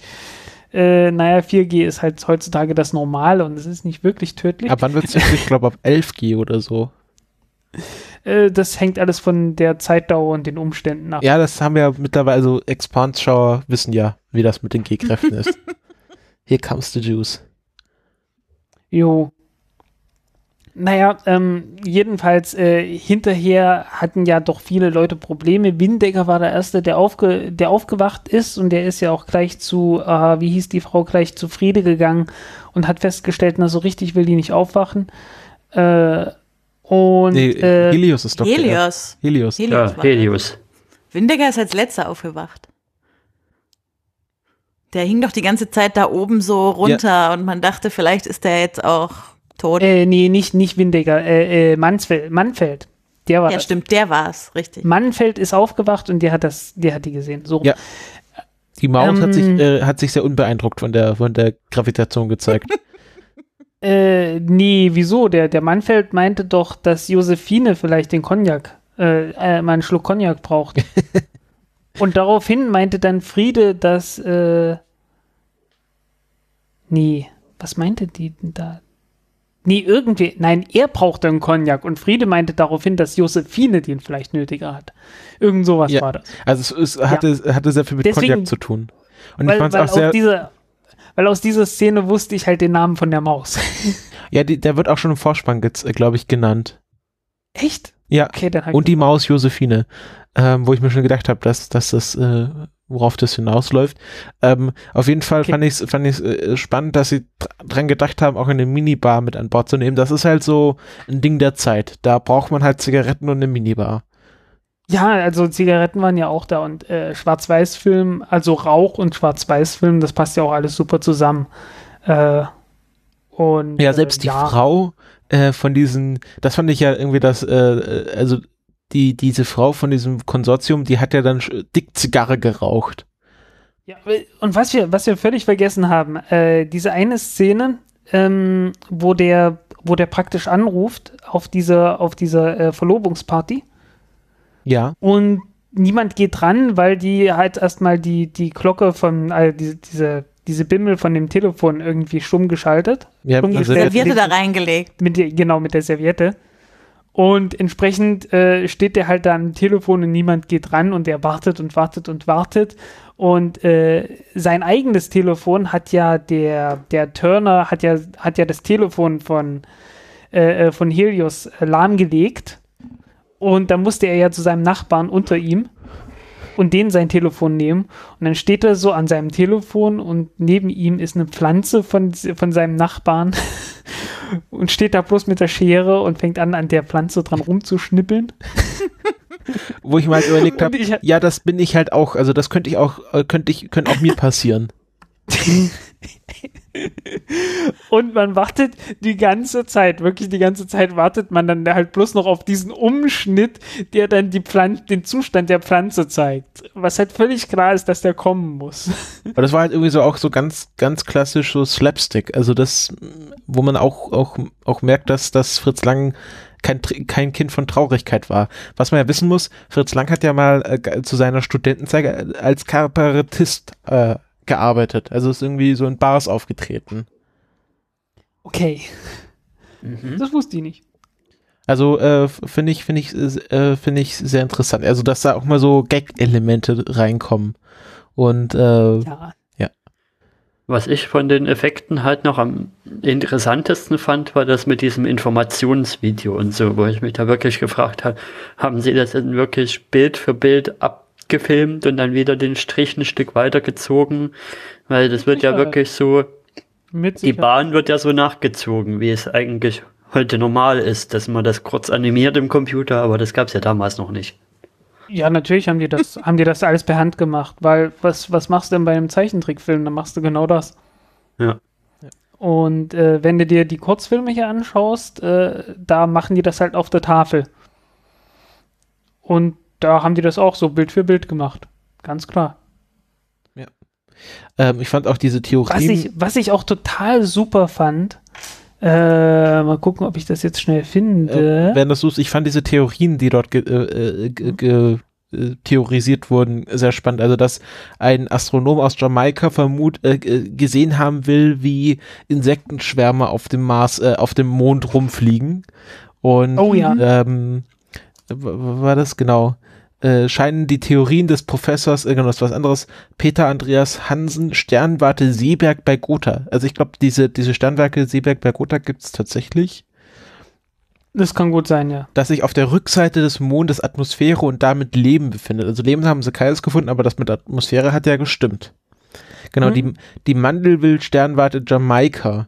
Und dort will äh, der Astronom äh, W.H. Pickering Insektenschwärme gesehen haben. Also Pickering ist, ist ein bekannter Name. Okay. Also ich habe mich halt schon gefragt, wie sehr, ähm, äh, wie sehr äh, diese Theorien tatsächlich sind oder erfunden wurde von Fritz Lang, weil da, das war ja damals wirklich die, äh, was, was so the astronomische Theorien angeht, also richtig, äh, äh, also da konnte ja jeder jeden Scheiß behaupten und äh, manchmal wurde es einem geglaubt, Ja. manchmal nicht. Also es gab ja auch dann noch diese Theorie mit den Mars-Kanälen, also dass da eine intelligente Lebensform Kanäle auf dem Mars gegraben Aber das ist, hat. das ist älter. Das ist Aber ich- etwas älter gewesen. Aber dass, die dass man das irgendwie widerlegt hat, das, das, ist so also, 19. Das 19. Jahrhundert gewesen. ja, wann wurde das final widerlegt, dass es, dass es keine, Keine keine künstlichen Kanäle sind? Keine Ahnung. Äh, ich weiß bloß, irgendwann hat man festgestellt, äh, die, das, was man als Kanäle identifiziert hat, waren halt, äh, sind halt Linien, die man, die das Gehirn einem vorgaukelt, wenn man irgendwie viele dunkle Flecke auf dem Mars sieht. Also man- ich, hatte, ich hatte bisher er halt gedacht, diese das war, weil das Messgerät da halt, also das Teleskop noch nicht so gut oder genau war, dass es da optische Fehler halt gemacht hat, die dann eben sich genau in solchen Linien resultiert haben. Ja, wahrscheinlich Nee, das, das tut es nicht ganz. Mischung von ähm, allem. Ja, genau. Ähm, ganz äh, kurz, ähm, Was ich halt toll fand, diese beiden Screenshots, die ich hochgeladen habe, sind auch das in erinnert halt wirklich an Odyssee im Weltraum. Ja, das ist wirklich, ähm, also ich denke mal, dass äh, Kubrick diesen Film gesehen haben muss. Also, Ach, echt? ja, also ich glaube, er wird nicht drum herum kommen sein, als er, vor allem als er 2001 gemacht hat. Und das ist halt wirklich Ja. dieser Erdaufgang, wo man sich überlegt, okay, man wusste nicht, wie es aussehen soll. Und wenn man das mit dem echten Erdaufgang von Apollo 8 vergleicht, so weit weg ist es nicht.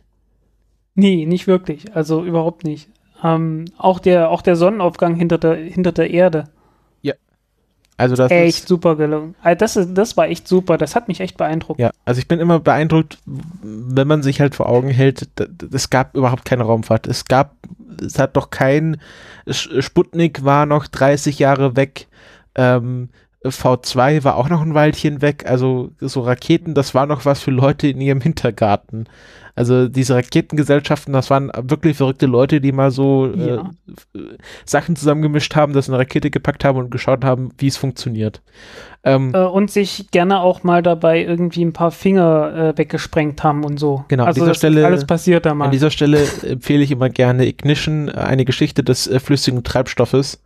Ähm, Gibt es auch als PDF äh, im Internet und das ist äh, jemand, der mal diese ganzen Experimente als sehr unterhaltsames Buch zusammengeschrieben hat. Ja. Ähm, Ähm, was es damals auch schon gab, wir reden von 1929, es gab Moonboots. Ist das jemandem aufgefallen? Guckt euch mal das letzte Bild hier an, was ich. ja. Ist das jemandem aufgefallen? Hat mal jemand auf die Schuhe geachtet von den Leuten? ja, genau, die sind halt sehr dick. Hm, Das sind Wahrscheinlich. alles Moonboots. Ja, ja. Da hat Fritz Lang äh, schon weit vorausgedacht. Dafür hat Frieda aber noch Absatzschuhe an, als sie die Rakete betritt. Ja gut, also ich, ich, ich bitte dich. Das geht ja nicht, dass man da ohne Style irgendwie die Rakete betritt. Ja, aber sie hat, sie hat immerhin äh, auf ihrem Kleid oder was das ist, äh, nee, trägt sie Hosen? Ich weiß gar Ja, nicht. sie Doch, trägt sie so-. Reithosen. Die haben alle Anzüge an. Alle Ja, haben sie äh, Anzüge und- an und Krawatte. Ich, ich habe ich hab nur die, ich habe immer nur auf die Krawatte geguckt. Tut mir leid. Ja, ich fand's aber die, diese, diese, diese Strickpullover, die, äh, äh, die Helios und Windegar anhaben, die haben mich so ein bisschen an so Polarforscher erinnert. Also so sieht auch immer so ähm, Scott Amundsen auf äh, Fotos aus. Ich, äh, aber ich glaube, der war später, oder? Amundsen war später. Also diese ganzen Polarexpeditionen. Ich finde halt gerade hier auf dem Foto, das sieht schon eher noch aus wie so ein, ja, Unterseeanzug als wie so ein hier Ja, ist er auch, ist auch. Äh. Ah nee, äh, ist Roald auch. Amundsen wie, wie, ist ein wie Jahr- nannten die das damals? Ein Skapander. gab, Und Das ist nichts weiter als ein Tauchanzug. ja, also ist ja auch nicht so weit her. Also man will irgendwie Luft soll drin bleiben, der Rest irgendwie draußen. Und äh, man kann ja auch mit Raumanzügen tau tauchen, wie wir ja von dem Astronautenpool wissen. Ähm, also so dumm war das nicht. Ich habe jetzt mal nachgeschaut. Ähm, äh, Roald Amundsen ist 1928 äh, auf der Bäreninsel verstorben. Also das muss gerade auch um den Dreh gewesen sein, diese ganzen Polarforscher, die reihenweise nicht mehr zurückgekommen sind. Und die tragen nämlich auch immer diese, ich finde es immer sehr, sehr ich finde das immer sehr stylisch. Also es war wie so ein Strickpullover, der so einen dicken Kragen hatte und äh, schon sowas Expeditionshaftes hat, aber mehr so Gentleman-Expedition. Also wir fahren mal in den Urwald und lassen uns von den Eingeborenen durchtragen oder so. ähm, ja, aber so richtig hat, also so richtig hat sich niemand für diese Weltraummission äh, richtig angezogen, hat sich ja da niemand. Also so mal ein Overall Also- getragen oder so. Oder mal Ja, Arbeitskleidung. Also in, in Dänemark, in Dänemark war man der bessere. Moment, das hat jetzt nicht geklappt. Ich weiß nicht, das mit den Fotos regeln. Man kann ja, also wenn ihr das jetzt als Podcast hört, man kann ja äh, pro Kapitelmarke ein eigenes Podcast-Cover erstellen. Und wenn ihr, Ja. wenn euer Player Kapitelmarken unterstützt, dann solltet ihr auch jetzt für jedes Kapitel ein eigenes Podcast-Cover sehen. Und das ist dann immer das entsprechende Bild, wo wir, wo wir drüber reden. Dann ist das auch für euch einfacher mit zu verfolgen. So, Oh und ja. äh, ich habe euch mal ein Bild gezeigt von Avanti Planetarus. Ja, er sieht auch so aus wie Avanti Planetarus. Hat auch so ein bisschen was Wobei von Captain Future. Dracula könnte jetzt aber auch, wäre auch nicht abwegig. Mein, mein erster Gedanke war der- The Master von Doctor Who. Der ja, alte. aber der, der weiße, der weiße Umhang, äh, ich weiß nicht mehr, wie der, der Umhang hieß, aber der kommt äh, irgendwie, das ist irgendwie die Robe der Weisheit oder irgend sowas. Äh, die kommt vom Mars. die kommt vom Mars. Aber äh, der, der Lederanzug und so weiter, das ist das, mit dem die zum Mars geflogen sind. Also, äh, die hatten da schon, die hatten da schon deutlich mehr zu bieten. ähm, kurz mal ins Workflow schauen, was wir da noch äh, für äh, genau, Schwerelosigkeit haben wir Mini, genau, Verkleidung. Ähm, Lass uns doch noch mal kurz über diesen Raketenstart reden. ja, Also ich habe ja, also ich, ich habe schon verstanden, dass in dem Film die ganzen technischen Erklärungen in sich eigentlich ein logisches System ergeben. Aber ich habe nicht, Nicht verstanden. aber beinahe. Na, äh, genau, ich habe nicht verstanden, warum die Rakete auf der Erde im Wasserbassin starten musste und auf dem Mond aber so starten konnte. Naja, Da ist weil, ja weniger Gravitation. Äh, Aber nee, ist ja nicht, die können ja da laufen. aber die haben doch diese dicken Moonboots an, die sie ja schwerer Ja, du machen. meinst, eigentlich ist wirklich weniger Gravitation auf dem Mond in diesem Und äh, Film. äh, bei Genau. dem Start Äh, ist ja auch nicht die ganze Rakete dabei, sondern es ist ja nur die, die, das, die Oberstufe sozusagen.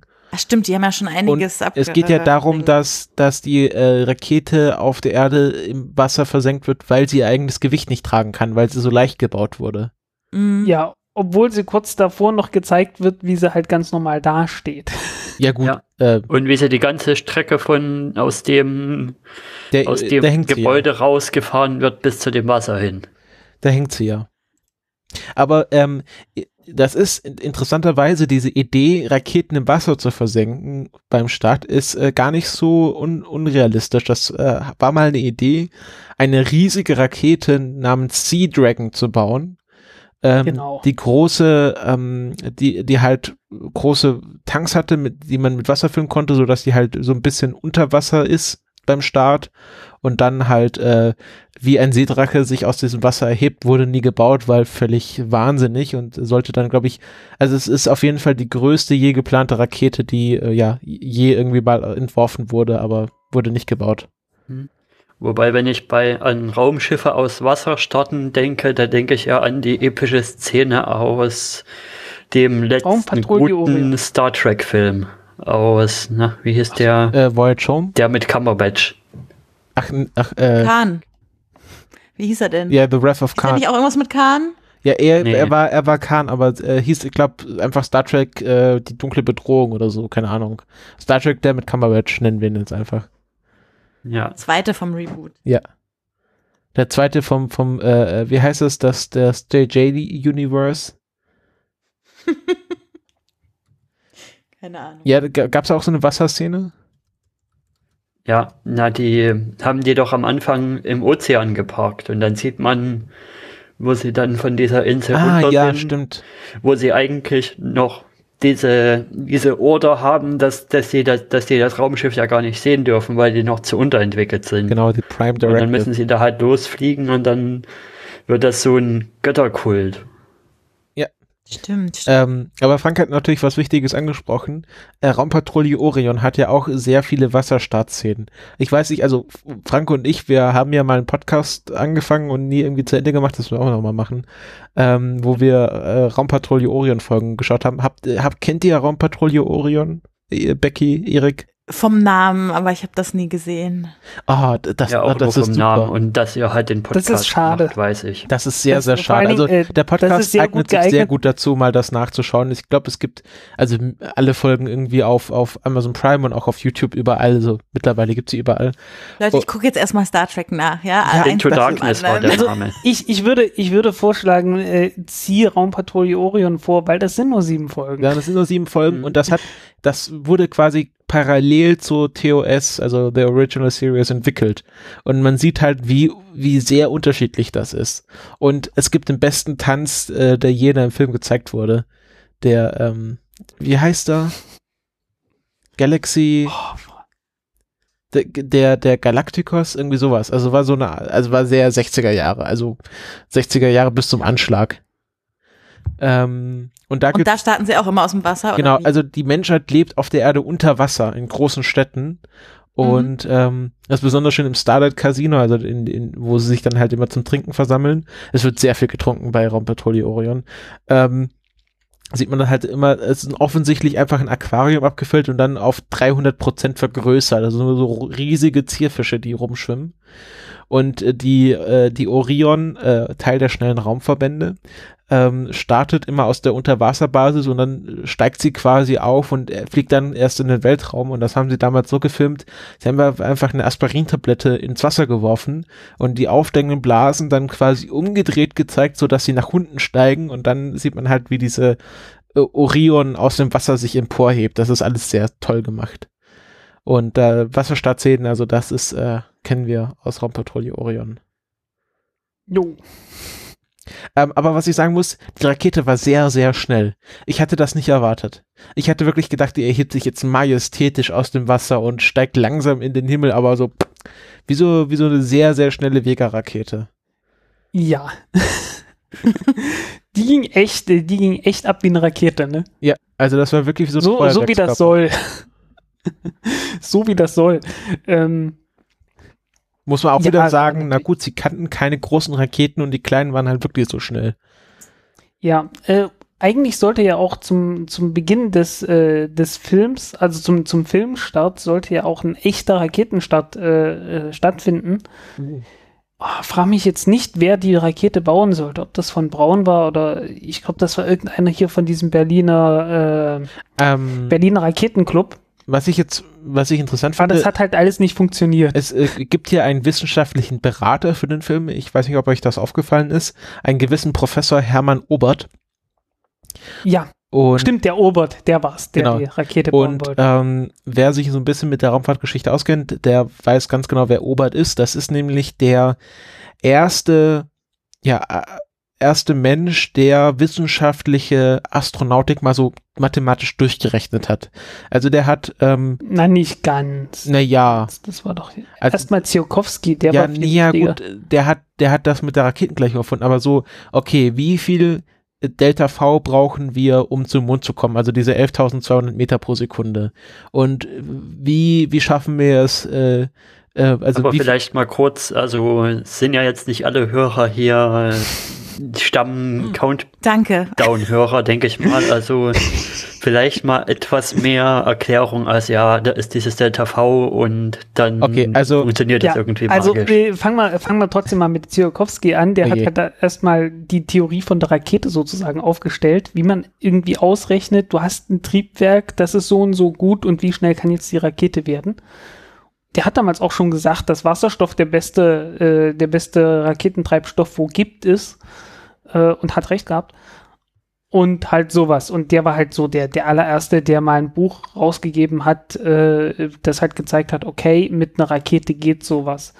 Und äh, das ist halt auch der Grund, warum 1902, äh, das Buch kam 1903, glaube ich, raus. Äh, 1902 war halt die, die Reise zum Mond noch ganz selbstverständlich mit der Kanone, ne? ja, Wie bei Jules äh, Verne. Genau. Und äh, ja, 1903 kam dann das Buch raus und danach war alles nur noch mit irgendwelchen Raumschiffen und Raketen und so weiter. Sinnvollerweise. Äh, ich meine, willst du aus einer Kanone abgeschossen werden? Na, ich nicht. Ja, da sind die G-Kräfte nochmal eine ganz andere Geschichte. Genau. ähm, und Hermann Obert hat dann angefangen zu erforschen, ähm, wie quasi das weitergeht. Also Tsiolkovsky hat gesagt, okay, wir, es ist möglich, wenn wir eine Rakete bauen und dann hinten den Treibstoff, Treibstoff rauswerfen, dass wir damit in den Weltraum kommen. Und Hermann Obert hat jetzt halt durchgerechnet, okay, wie viel Energie brauchen wir, um zum Beispiel zum Mond zu kommen? Und äh, wie muss man eine Rakete konstruieren, dass sie es schafft, in einen Orbit zu kommen, also in den Weltraum zu kommen und dann von Planet zu Planet zu reisen. Also diese Geschichte, okay, eine Rakete muss mehrstufig sein, sieht man ja auch in diesem Film. Ähm, man kann nicht nur eine Mhm. Rakete bauen, die halt hinfliegt, zurückfliegt in einem Stück, wie äh, zum Beispiel bei Tim und Struppi. Ähm, und war so der erste, der wirklich wissenschaftliche Astronautik betrieben hat. Ähm, äh, ich, ich vermute auch, dass diese Geschichte von dem Mansfeld so ein bisschen die eigene Lebensgeschichte von Hermann Obert widerspiegelt, weil diese Doktorarbeit, ähm, die er dann später als sein Hauptwerk veröffentlicht hat, wurde zuerst von der Universität, wo er promovieren wollte, abgelehnt, weil zu wahnsinnig. Und ähm, er hat dann diese, diese Doktorarbeit als populärwissenschaftliches Buch herausgegeben, also ist nochmal umgeschrieben für ein Laienpublikum. Das Buch heißt Die Rakete zu den Planetenräumen. Ähm, Erstveröffentlich Erstveröffentlichung 1929, wahrscheinlich kein Zufall, dass er dann auch an diesem Film Ah. mitgewirkt hat. Und das war ein wirklicher ähm, Bestseller. Also die Leute haben ihm das aus den Händen gerissen, Ja. dieses Buch, weil die das alles so geil fanden mit Raketen. Ähm, ist auch verständlich, ist ja immer noch geil. Und ähm, ähm, Hermann Obert ist so einer der ersten Pioniere, der wissenschaftliche Raumfahrt theoretisch betrieben hat.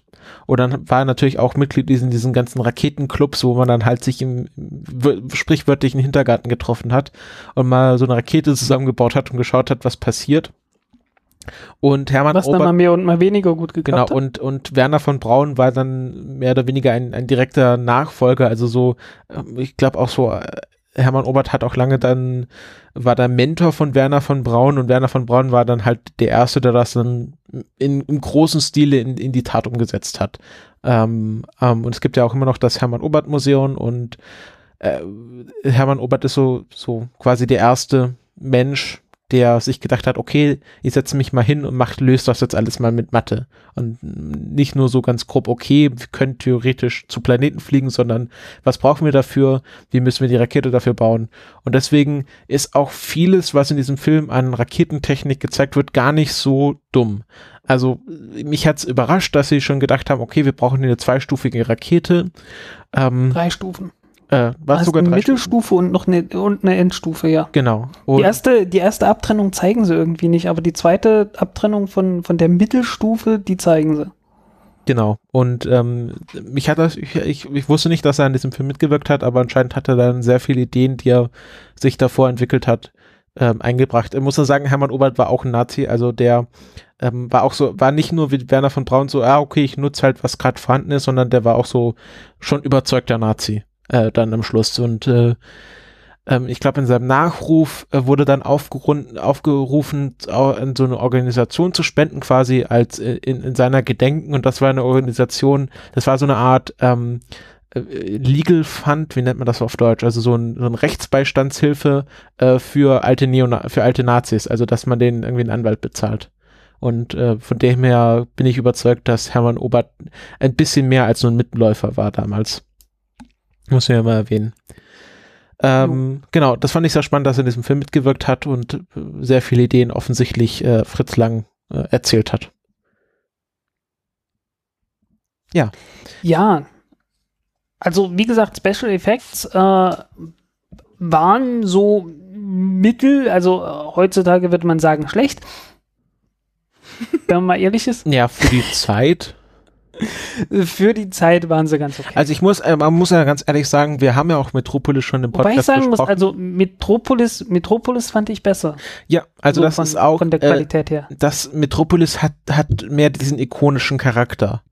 Ähm, und man merkt auch, also bei, bei Letterboxd werden ja bei, bei Regisseuren so die Filme nach Popularität geordnet und da ist äh, die Frau im Mond noch gar nicht so weit vorne. Also kann man kurz nachschauen. Ich glaube, die ersten, so die populärsten Filme von Fritz Lang, also nach, äh, nach Letterboxd sind äh, Metropolis, M und dann kommt äh, The Big Heat. Und äh, die Stimmt Frau, noch Dr. Mabuse? genau, Dr. Mabuse, Scarlet Street, Vor allen Dingen hat die Frau im Mond gar nicht so viele Watches, also genau, auf Letterboxd. genau, und, und die Frau, Ja. Ich hatte ehrlich gesagt auch vorher noch nie von diesem Film gehört. Muss ich mich ja jetzt mal outen hier. Das ist okay. Aber ich dachte, Aber nur ein bisschen, okay. ich weiß nicht, also für, für mich hat dieser Film immer existiert. ja, also ich kannte den Film halt auch halt von dieser Geschichte her so, ja, Fritz Lang hat den Countdown erfunden. Und da können wir auch drüber reden. Ähm, also es war ja wirklich dieses äh, 10, 9, 8 und dann jetzt und dann wird halt die Nein, Rakete. ab sechs. Er startet ab sechs. Es ist erst 60 Genau. Sekunden und dann ist noch sechs Sekunden, fünf, vier, drei. Dann werden ja die Zahlen auch immer größer dabei. ja, Also genau, die da drei find ist dann schon viel größer als die fünf. Und dann kommt dieses schreiende jetzt in Großbuchstaben einmal über den gesamten Bildschirm. Das sah auf meinem äh, Fernseher sehr lustig aus.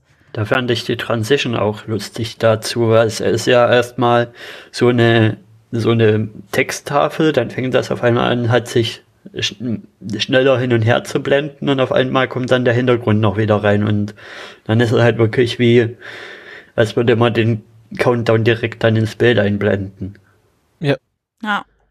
Ähm, und ähm, ich fand's, ich fand's von der Konstruktion immer sehr seltsam, dass ähm, man ist es ja gewohnt, dass das Kontrollpanel immer direkt vor den Sitzen ist, wo dann die Astronauten sitzen. Und hier haben sie es maximal dämlich angebracht. Also Ja. die, die Liegen sind so seitwärts und man muss sich immer so rumbeugen, um irgendwas zu bedienen. Und gerade bei hohen G-Kräften sieht man, es fällt extrem schwer. Ähm, wo ich, wo ich mir gedacht habe, ist das während dem Film nicht aufgefallen, dass das extrem dumm ist, so ein Raumschiff zu bauen? Und haben gesagt, ja, das muss so Ja. sein. Na, die scheinen Ja. ja auf jeden Fall gedacht zu haben, dass die liegen müssen, um das Ganze zu überstehen. Ja, das so- war zumindest meine Theorie, warum die alle liegen mussten. Ja, das auf jeden Fall. Das ist ja nicht falsch. Aber man könnte ja auch irgendwie so über Kopf die Paneele anbringen. hm, äh, ach verdammt, jetzt habe ich es falsch hochgeladen. Gab's halt vorher noch nicht. Ja. Ähm, äh, Frank hat nochmal hier ein Bild von den Mondkälbern von äh, Ja, nee, das, das war Mingo. das falsche. wo ich auch äh, sehr schöne Details, ähm, man sieht jetzt hier, okay, das, das, äh, das Comic ist schon ein bisschen wasserfleckig und der Junge hat anscheinend seine Oh. eigenen Zeichnungen Ich habe reingemalt. kein Bild davon. Also sehr ich viel Liebe zum davon. Detail. Ja. Nee, das, das Bild, das ich zeigen wollte, äh, ist irgendwie nicht da. Ähm, äh, es gab so diese, die erste Szene, wo sie, also insgesamt im Inneren von diesem Raumschiff, wenn man sich das anschaut, äh, das sieht ein bisschen aus wie in der U-Bahn. Weißt du, mit den Schlaufen von Ja, oben. habe ich auch gedacht. ja, aber äh, dumm war es nicht. Aber ich habe eher so gedacht, okay, starten die jetzt im Stehen, also das ist irgendwie dazu da, Hm. ähm, dass man sich da reinhängt während der Start, aber so dumm waren sie dann doch nicht. Und äh, ich fand aber so ein bisschen die, die Halteschlaufen äh, so ein bisschen willkürlich angebracht. Ja. Ja, war halt für die, war halt für die Schwerelosigkeit da. Und das hast du ja dann auch gesehen. Ja, aber halt so, es war nicht irgendwie nach dem System, sondern okay, da muss eine Schlaufe noch hin und, da machen wir noch eine Schlaufe hin Hm. und da könnte eine praktisch sein. Na, Da sind bestimmt während der Dreharbeiten auch schon ein paar abgefallen und uns ist gar nicht aufgefallen, dass da verschiedene Konstellationen an der Decke zu alles- sehen sind. Das ist auch eigentlich alles zugeknallt mit diesen Das Halterungen. Es ist eigentlich gar keine freie Decke mehr. Ja. äh, auch nicht schlecht sind so ein paar Details von dem, von dem Schiff, die da reingebaut wurden, damit es irgendwie technisch aussieht. Ja, Ich habe da mal so zwei. Diese Räder fand ich zum Brüllen. Äh, ja. die dann halt äh, erstens wesentlich zu klein sind für so ein großes Raumschiff und zweitens haben die ja gar keine Funktion gehabt, sondern mehr so, sie sollten anzeigen, Ja. dass das Raumschiff dreht, sich dreht oder nicht dreht. Ja, also äh, war alles. Ja, Mhm. aber hat man ja später immer noch gehabt, ne? Äh, bloß hier war halt alles noch mechanisch, ne? Mit Uhrwerken und allem möglichen. Äh, man, man denke nur an diese, ah, wie hieß diese Rakete H32 oder so? Ganz am Anfang. Ja, die, Diese- die, diese die erst- Forschungsrakete. Die Forschungsrakete, die zum Mond geflogen ist und Bilder gemacht hat, äh, und man fragt sich ein bisschen, wie sind die Bilder zurückgekommen, weil ähm, so Funkbilder, das hatte man damals, glaube ich, noch gar nicht. Ja, wahrscheinlich hat man dann irgendwie abgekoppelt und die Filmkapsel Oder ist doch? zurück zur Erde geflogen. Nee, Funkbilder hatte man Ja, weil nicht. die, weil die, die Rakete selbst ist ja auf dem Mond eingeschlagen und war ja voll mit Magnesium und hat dort einen riesengroßen Lichtblitz gehabt, gemacht. Wodurch natürlich auch klar war, aha, da ist Luft. Ja, äh, da musst du wahrscheinlich jetzt Fritz Lang fragen, wie er darauf gekommen ist. Jo, Oder wie das Äh, funktioniert haben soll. ja, das mit der Luft ist natürlich auch irgendwie, äh, ja, fand ich, fand ich natürlich, äh, man hat gemerkt, okay, er hat dran gedacht, vielleicht ist da draußen gar keine Luft oder zumindest keine Luft, die, die man atmen hat, kann. Deswegen waren ja auch diese, die Raumanzüge da. Eine Luftschleuse, daran hatten sie nicht so richtig gedacht, nur eine Tür, die man zumachen kann. Die war auch sehr dünn, also es war nicht so wirklich dicht. Ja, irgendwie so an, an Vakuum hat, hat er nicht gedacht, ne? Und auch der Professor hat auch nicht dran gedacht, dass er zwar dann den Anzug anhat, aber wenn er jetzt die Tür aufmacht, dann und da draußen ist irgendwas, was giftig ist oder so, dann kommt das ja trotzdem ins, ins Nee, Weltraumschiff rein. Ja, in, in, ins Raumschiff schon, aber, aber er hatte ja, er hatte ja Luft mit und so. Ja, Ja, aber das hat schon ja. gepasst. die anderen Aber die anderen was- sind ja aber die Schiff. anderen sind ja noch da. Genau. ja, aber, Äh, Egal. der ist ja, der ist ja dann erstmal auf den Mond rausgestürmt und hat mit seinem hochmodernen Messinstrument erstmal äh, auf, äh, erst Feuerzeug. auf äh, die Suche nach. Ja, erst hat er drei Streichhölzer gezündet. Was ja Genau. so viel atmbar ist. über die Atmbarkeit von Luft Es aussagt. Genau, brennt, und also dann muss es hat er sich atmbar auf- sein. Genau, und dann hat er sich auf die Suche nach und auf die Suche nach Wasser begeben mit der Wünschelrute. Ja, wo auch Großartig. niemand Die hat ihn protestiert ja hat. Ja, Die hat ihn ja er hat die gezogen wie ein. mitgenommen. Ja, Er hat die Wünschelrute mitgenommen. Nein, das Nein, wichtigste Messinstrument. Gott, ohne, genau. Oh, das war so schlimm. Schnell, holt, holt die Notfalltropfen raus. Erstmal Bachblüten auf den Schreck. Bachblüten auf dem Mond. Schön. Dass man nicht mit sowas so aus der Fassung bringen kann. Ja, ich, ich frage Ja, mich halt nee. wirklich, war das so ein, so ein Witz oder hat man damals wirklich noch an Wünschelrouten geglaubt? Ich glaube, das war noch ernsthaft. Also mein, Haben mein auch heute Vater noch hat Leute mir an damals auch Wünschelruten? Ja, aber das wird auch niemand ernst in einem großen. Blockbuster-Film anbringen. so- ja, das, das war, Ja, ja. Im neuen Alien-Film suchen sie das Alien mit der Wünschelroute. ja, naja, dann haben sie Wasser gefunden und kurz nach dem Wasser dann natürlich auch Gold. Und dann hat der Ja, Wasser ist, da ist auch Gold. Ja, völlig klar, ne? Kennt man ja. Ja, und äh, was einem natürlich auch sofort aufgefallen ist, Gold ist verdammt schwer. Und der hat dort einen Brocken an Gold äh, abgebrochen, der, na, so schätzungsweise knapp eine Tonne wiegt. Mindestens eine halbe Tonne. Und die hat er mal eben so angehoben, ganz problemlos. Und da, und da zeigt sich auch der große Fehler dieses Planes. Sie haben ein Raumschiff, fliegen dorthin. Wie viel Gold planen sie mitzunehmen? Und äh, wie soll das funktionieren? Also wie rentiert sich, also dieses Gerücht, dass Weltraumbergbau sich irgendwann mal rentiert, hält sich ja hartnäckig. Ähm, aber Trotz aller Artikel, die ich dagegen geschrieben habe, ja.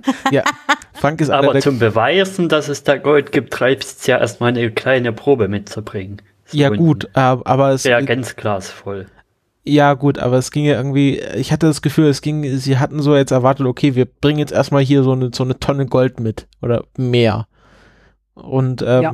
finanzieren, Das also war ja auch eine Szene mit dem Gold. Gold, Gold! Und man hat so richtig gemerkt, äh, ach verdammt, also äh, äh, man hätte, man wollte nicht in der Haut von Fritz Lang stecken in dem Moment, weil eigentlich hätte der das gerne richtig rausgeschrien.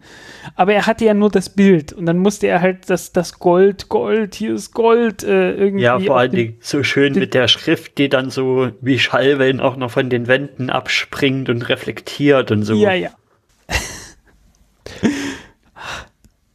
Ähm, äh, Ja, irgendwie musste er das zeigen und das geht halt nicht. Also es, äh, also der, der Stummfilm ist dann halt doch eine echte Einschränkung. ich glaube, Fritz An Lang war auch ganz Stelle. froh, dass dann der Tonfilm erfunden wurde. Äh, war, war ja dann nicht abgeneigt davon, den Ton auch zu benutzen. Wobei er ja bei diesem Film, da sollten eigentlich schon noch Tonelemente nachträglich hinzugefügt werden und da hat er sich noch dagegen gewehrt, weil er gesagt hat, aus künstlerischen Gründen geht das nicht. Ja, ähm, äh, irgendwie Wikipedia sagt ja auch, also die Frau im Mond ist einer der letzten großen Stummfilme ähm, Hm. des deutschen Kinos. Und ähm, M ist ja dann eine der ersten großen Tonfilme des deutschen Kinos. Also ähm, er hat sich ja dann auch für den Ton entschieden. Und äh, ja, ich denke, ich denke, vielleicht hat er gesagt, okay, den Film habe ich jetzt noch für Stummfilm konzipiert und ich will jetzt hier nicht irgendwie das, äh, wir kennen das ja Wobei, noch der war doch nachträglich Vor auf, auf Metropolis hatten wir doch vorhin, was? oder? Der war doch Metropolis vor auch- Metropolis hatten Metropolis wir. auch ein Stummfilm. Doch. Ja, also Du meinst, Dann war ja man will hier Metropolis nicht noch nachträglich gemacht hat. 3D-Effekte reinbringen? Nee, also Metropolis und dann kam äh, Die Frau im Mond. Und das war der letzte große Stummfilm. Ach so, doch so rum, ja. Genau. Genau, das, das meinte ich. Ähm, heute, äh, also irgendwie ist ja nicht wie bei Titanic, wo man das nochmal in 3D rausbringen will, sondern Fritz Lang hat gesagt, nee, nee, nee, das, also so, Vorstellung so, okay, Fritz Lang bringt 1950 nochmal Die Frau im Mond mit Ton raus. Wo dann alle nachsynchronisiert wurden. Hm. Wie schlimm wird das gewesen? Tja. Das hätte auch gar nicht funktioniert. Also ich fände es ja nach wie vor toll, wenn man äh, heutzutage äh, die Frau im Mond Teil 2 rausbringen würde. wieder in Schwarz-Weiß, wieder als Stummfilm, aber halt mit etwas aktuellerer Tricktechnik. Das fände ich mal, das fände ich mal ein gewagtes Experiment. So wie The Artist halt äh, auch irgendwie als Stummfilm gemacht wurde, jetzt mal so als Science-Fiction-Film.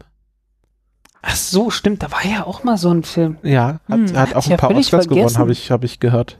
Ja, ja, ja, stimmt, da war was. Hm. Nee, aber das, das fand ich, da da hast du, da hast du eine gute Idee, mal so äh, auch im Stil so dieser, dieser alten Science-Fiction-Filme mal was ja bei The Artist so, so, so äh, ungewöhnlich war, dass es ja alles irgendwie in HD war. Das, das ist mir nicht gewohnt von Stummfilmen. Das heißt, der Film kam auch gerade in so einer Zeit der Wende raus, oder was? Das gab da schon die ersten Tonfilme, Genau. aber es wurden halt noch Stummfilme Genau, ja. produziert und Genau so. es gab wahrscheinlich auch die ähnliche Diskussion wie heute mit ähm, 3D ist blöd oder nee, 3D ist das Beste, was Ja. man haben will. wenn du es so drehst, wäre ich halt- damals wahrscheinlich auch einer der vehementen Verfechter des Tonfilms gewesen, weil ich bin ja, ich bin ja ein Feind des 3Ds.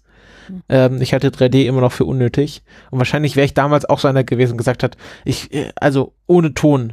Und äh, die Leute sollen nicht so laut, keine Ahnung, was hat man damals? Hat man damals schon Popcorn gegessen? Soll, Also ich, ich, ich muss schon sagen, äh, soll ich nicht so laut einen Hitler groß im Kino machen.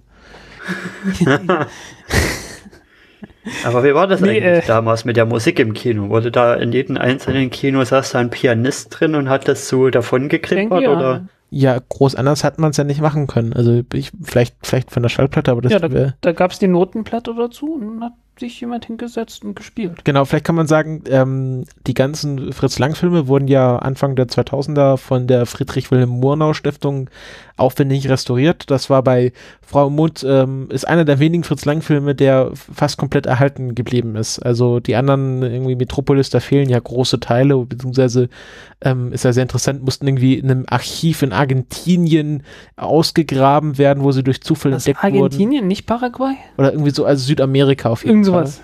Und Oder, oder, nee, ich, ich habe so Montevideo im Kopf, dann wäre es Uruguay. Auf alle Fälle klingt das nach einer Geschichte, die man an sich schon so als Film machen könnte. ja, Wahrscheinlich. Ähm, und ähm, und äh, die Murnau Stiftung hat dann für die Frau im Mond einen Pianisten beauftragt, nochmal ein komplett durchgespieltes äh, Klavierstück äh, einzuspielen. Und ich glaube, das hört man auch jetzt in der Aufnahme, also in der Version, wie der wir es gehört haben, das war wahrscheinlich das, was dann dieser Pianist äh, nochmal eingespielt hat. Ich fand das sehr schön. Also die Musik hat sehr gut zu dem Film beigetragen, weil immer Okay, Becky hat Echt eine andere? Meinung. Oh Gott. Also ich finde das eine Thema, das hat mich schon nach 20 Minuten so genervt und dann kam das wirklich nach zwei Stunden 40 immer noch die ganze Zeit. Ich, wahrscheinlich Ja. ist das so ein bisschen das Ja. Thema der Liebesgeschichte gewesen, dieses dim, dim, dim, dim. Das kam dauernd und ich weiß jetzt schon, Ich dass glaub ich das das wahrscheinlich ist in zwei Wochen immer noch im Kopf habe. Oh Ich glaube, das ist eher hier, wie es heute wahrscheinlich vermutet, äh, na, genannt werden würde, Friedesthema. Und weil Ja, immer, wenn sie drin war, war, im Bild war, kam das ja. Und dann Oh, echt. Also ich fand- ich fand- das kommt ja auch tausendmal. Ja, ähm, ich fand das gar nicht so schrecklich. Also es war halt irgendwie schade, dass es nicht irgendwie ein Orchester war, sondern einfach nur so ein Klavier, was vor sich her geklimpert hat. Aber äh, ich fand, ja, also ich fand es nicht schlimm. Also man hat mich nicht Ja. gestört. Irgendwie es, es gelingt mir bei diesen Stummfilmen diese äh, die Hintergrundbeschallung nicht als Musik wahrzunehmen. Ja, ist es Nicht ja so auch, direkt Also es ist ja, ist ja mehr so, äh, äh, auch hat ja, ist ja mehr so ein tragendes Element als bei anderen Filmen. Ja. Was ja Also auch, ich habe ja, kurz weil- überlegt nach einer Stunde, ob ich ohne Musik weitergucke, weil ich es echt nicht mehr ertragen konnte. Es wurden ja auch zwei äh, richtige Lieder, also damals äh, äh, zur, zur Veröffentlichung wurden auch zwei Lieder geschrieben. Also zu dem Film, wie es auf der Plattenetiketten heißt, werden auch zwei Theme-Songs geschrieben, die auf Grammophonplatten in den Handel kamen. Also man konnte sich dann den Original Soundtrack kaufen. Ähm, nämlich die schöne, schöne Frau im Mond, äh, ein englischer Walzer von äh, Jerry Wieger. Ähm, genau, das dann auch äh, mit richtig Orchester, also war schon eine, äh, ein Song und dann nochmal Schöne Frau im Mond, äh, nochmal eine andere Aufnahme und dann Heimlich singt für uns die Liebe. Ähm, Mhm. Also es wird schon sehr auf dieses Liebe-Motiv rumgeritten. Äh, ja, da würde ich eh gern gleich nochmal drüber reden. genau, also kommen wir jetzt mal da dazu. Ich würde gerne als Einstieg kurz was. Kann ich noch ganz kurz Ja. ein, ein Ding, weil ich das hier noch habe, es ist so ungefähr der letzte Punkt, den ich habe. Die, die Raumfahrt findet dort komischerweise fast schon unter Ausschluss der Öffentlichkeit erstmal statt, ne? Am Anfang und dann plötzlich wird es ganz groß. Na, das wird ja am Anfang so komplett in Hinterzimmern gemacht. Ja, der, der baut dann ein Raumschiff und äh, irgendwie keiner weiß so richtig, dass der jetzt gleich los will. Aber Darf dann ganz keiner plötzlich wissen. darf keiner wissen, aber dann ganz plötzlich weiß es die ganze Welt und äh, riesengroße Veranstaltungen und sonst irgendwas. Und äh, irgendwie es ist auch, sind auch schon mal Leute hingeflogen und dabei gestorben. Und irgendwie scheint das ja doch irgendwie äh, etwas zu sein, das den Leuten bekannt ist. Irgendwie sehr merkwürdig. Ich bin da nicht ganz durchgestiegen. Wahrscheinlich die, kann man ab einer gewissen Phase von so einer Umsetzung dann das auch nicht mehr geheim halten, dass man da so ein, eine riesige Rakete baut. Ja, aber das ging ja dann irgendwie von einem Tag auf den nächsten, dass der da weggeflogen ist. Ja, die ich habe mir das war auch ja aufgeschrieben. Ich habe mir das auch aufgeschrieben, dass ich das verrückt fand, dass dann da plötzlich so viele Leute rumstanden und zugeguckt haben und das also in meinem Kopf äh, war das genau wie bei dir. Ich habe das nicht kapiert, weil das vorher eher so wirkte wie okay, wir planen das jetzt im Geheimen und übermorgen geht's los und ähm, gut, jetzt müssen wir halt noch den Turner mitnehmen, aber sonst muss es ja keiner wissen und plötzlich guckt die ganze Welt zu und die ganzen Journalisten, Journalistinnen sind da und also nee. Ja. Ja, also ich habe noch ein ganz kleines Ding, was mir jetzt so ein bisschen im Vergleich noch zu Metropolis aufgefallen ist, weil da hatten wir ja, als wir den besprochen hatten, so ein bisschen den Eindruck dann gehabt, dass da schon viel Optisches ist, was dann in der Riefenstahloptik auch ganz stark zum Tragen kam, aber da fand ich jetzt hier war gar nicht so viel drin in dem Film. Ja, irgendwie Filmtechnik war da, also irgendwie de deswegen hatte ich auch gedacht, dass der, dass der auf jeden Fall älter ist als Metropolis, weil irgendwie filmtechnisch ist das eher ein Rückschritt als ein Fortschritt, ne? Äh, Ja.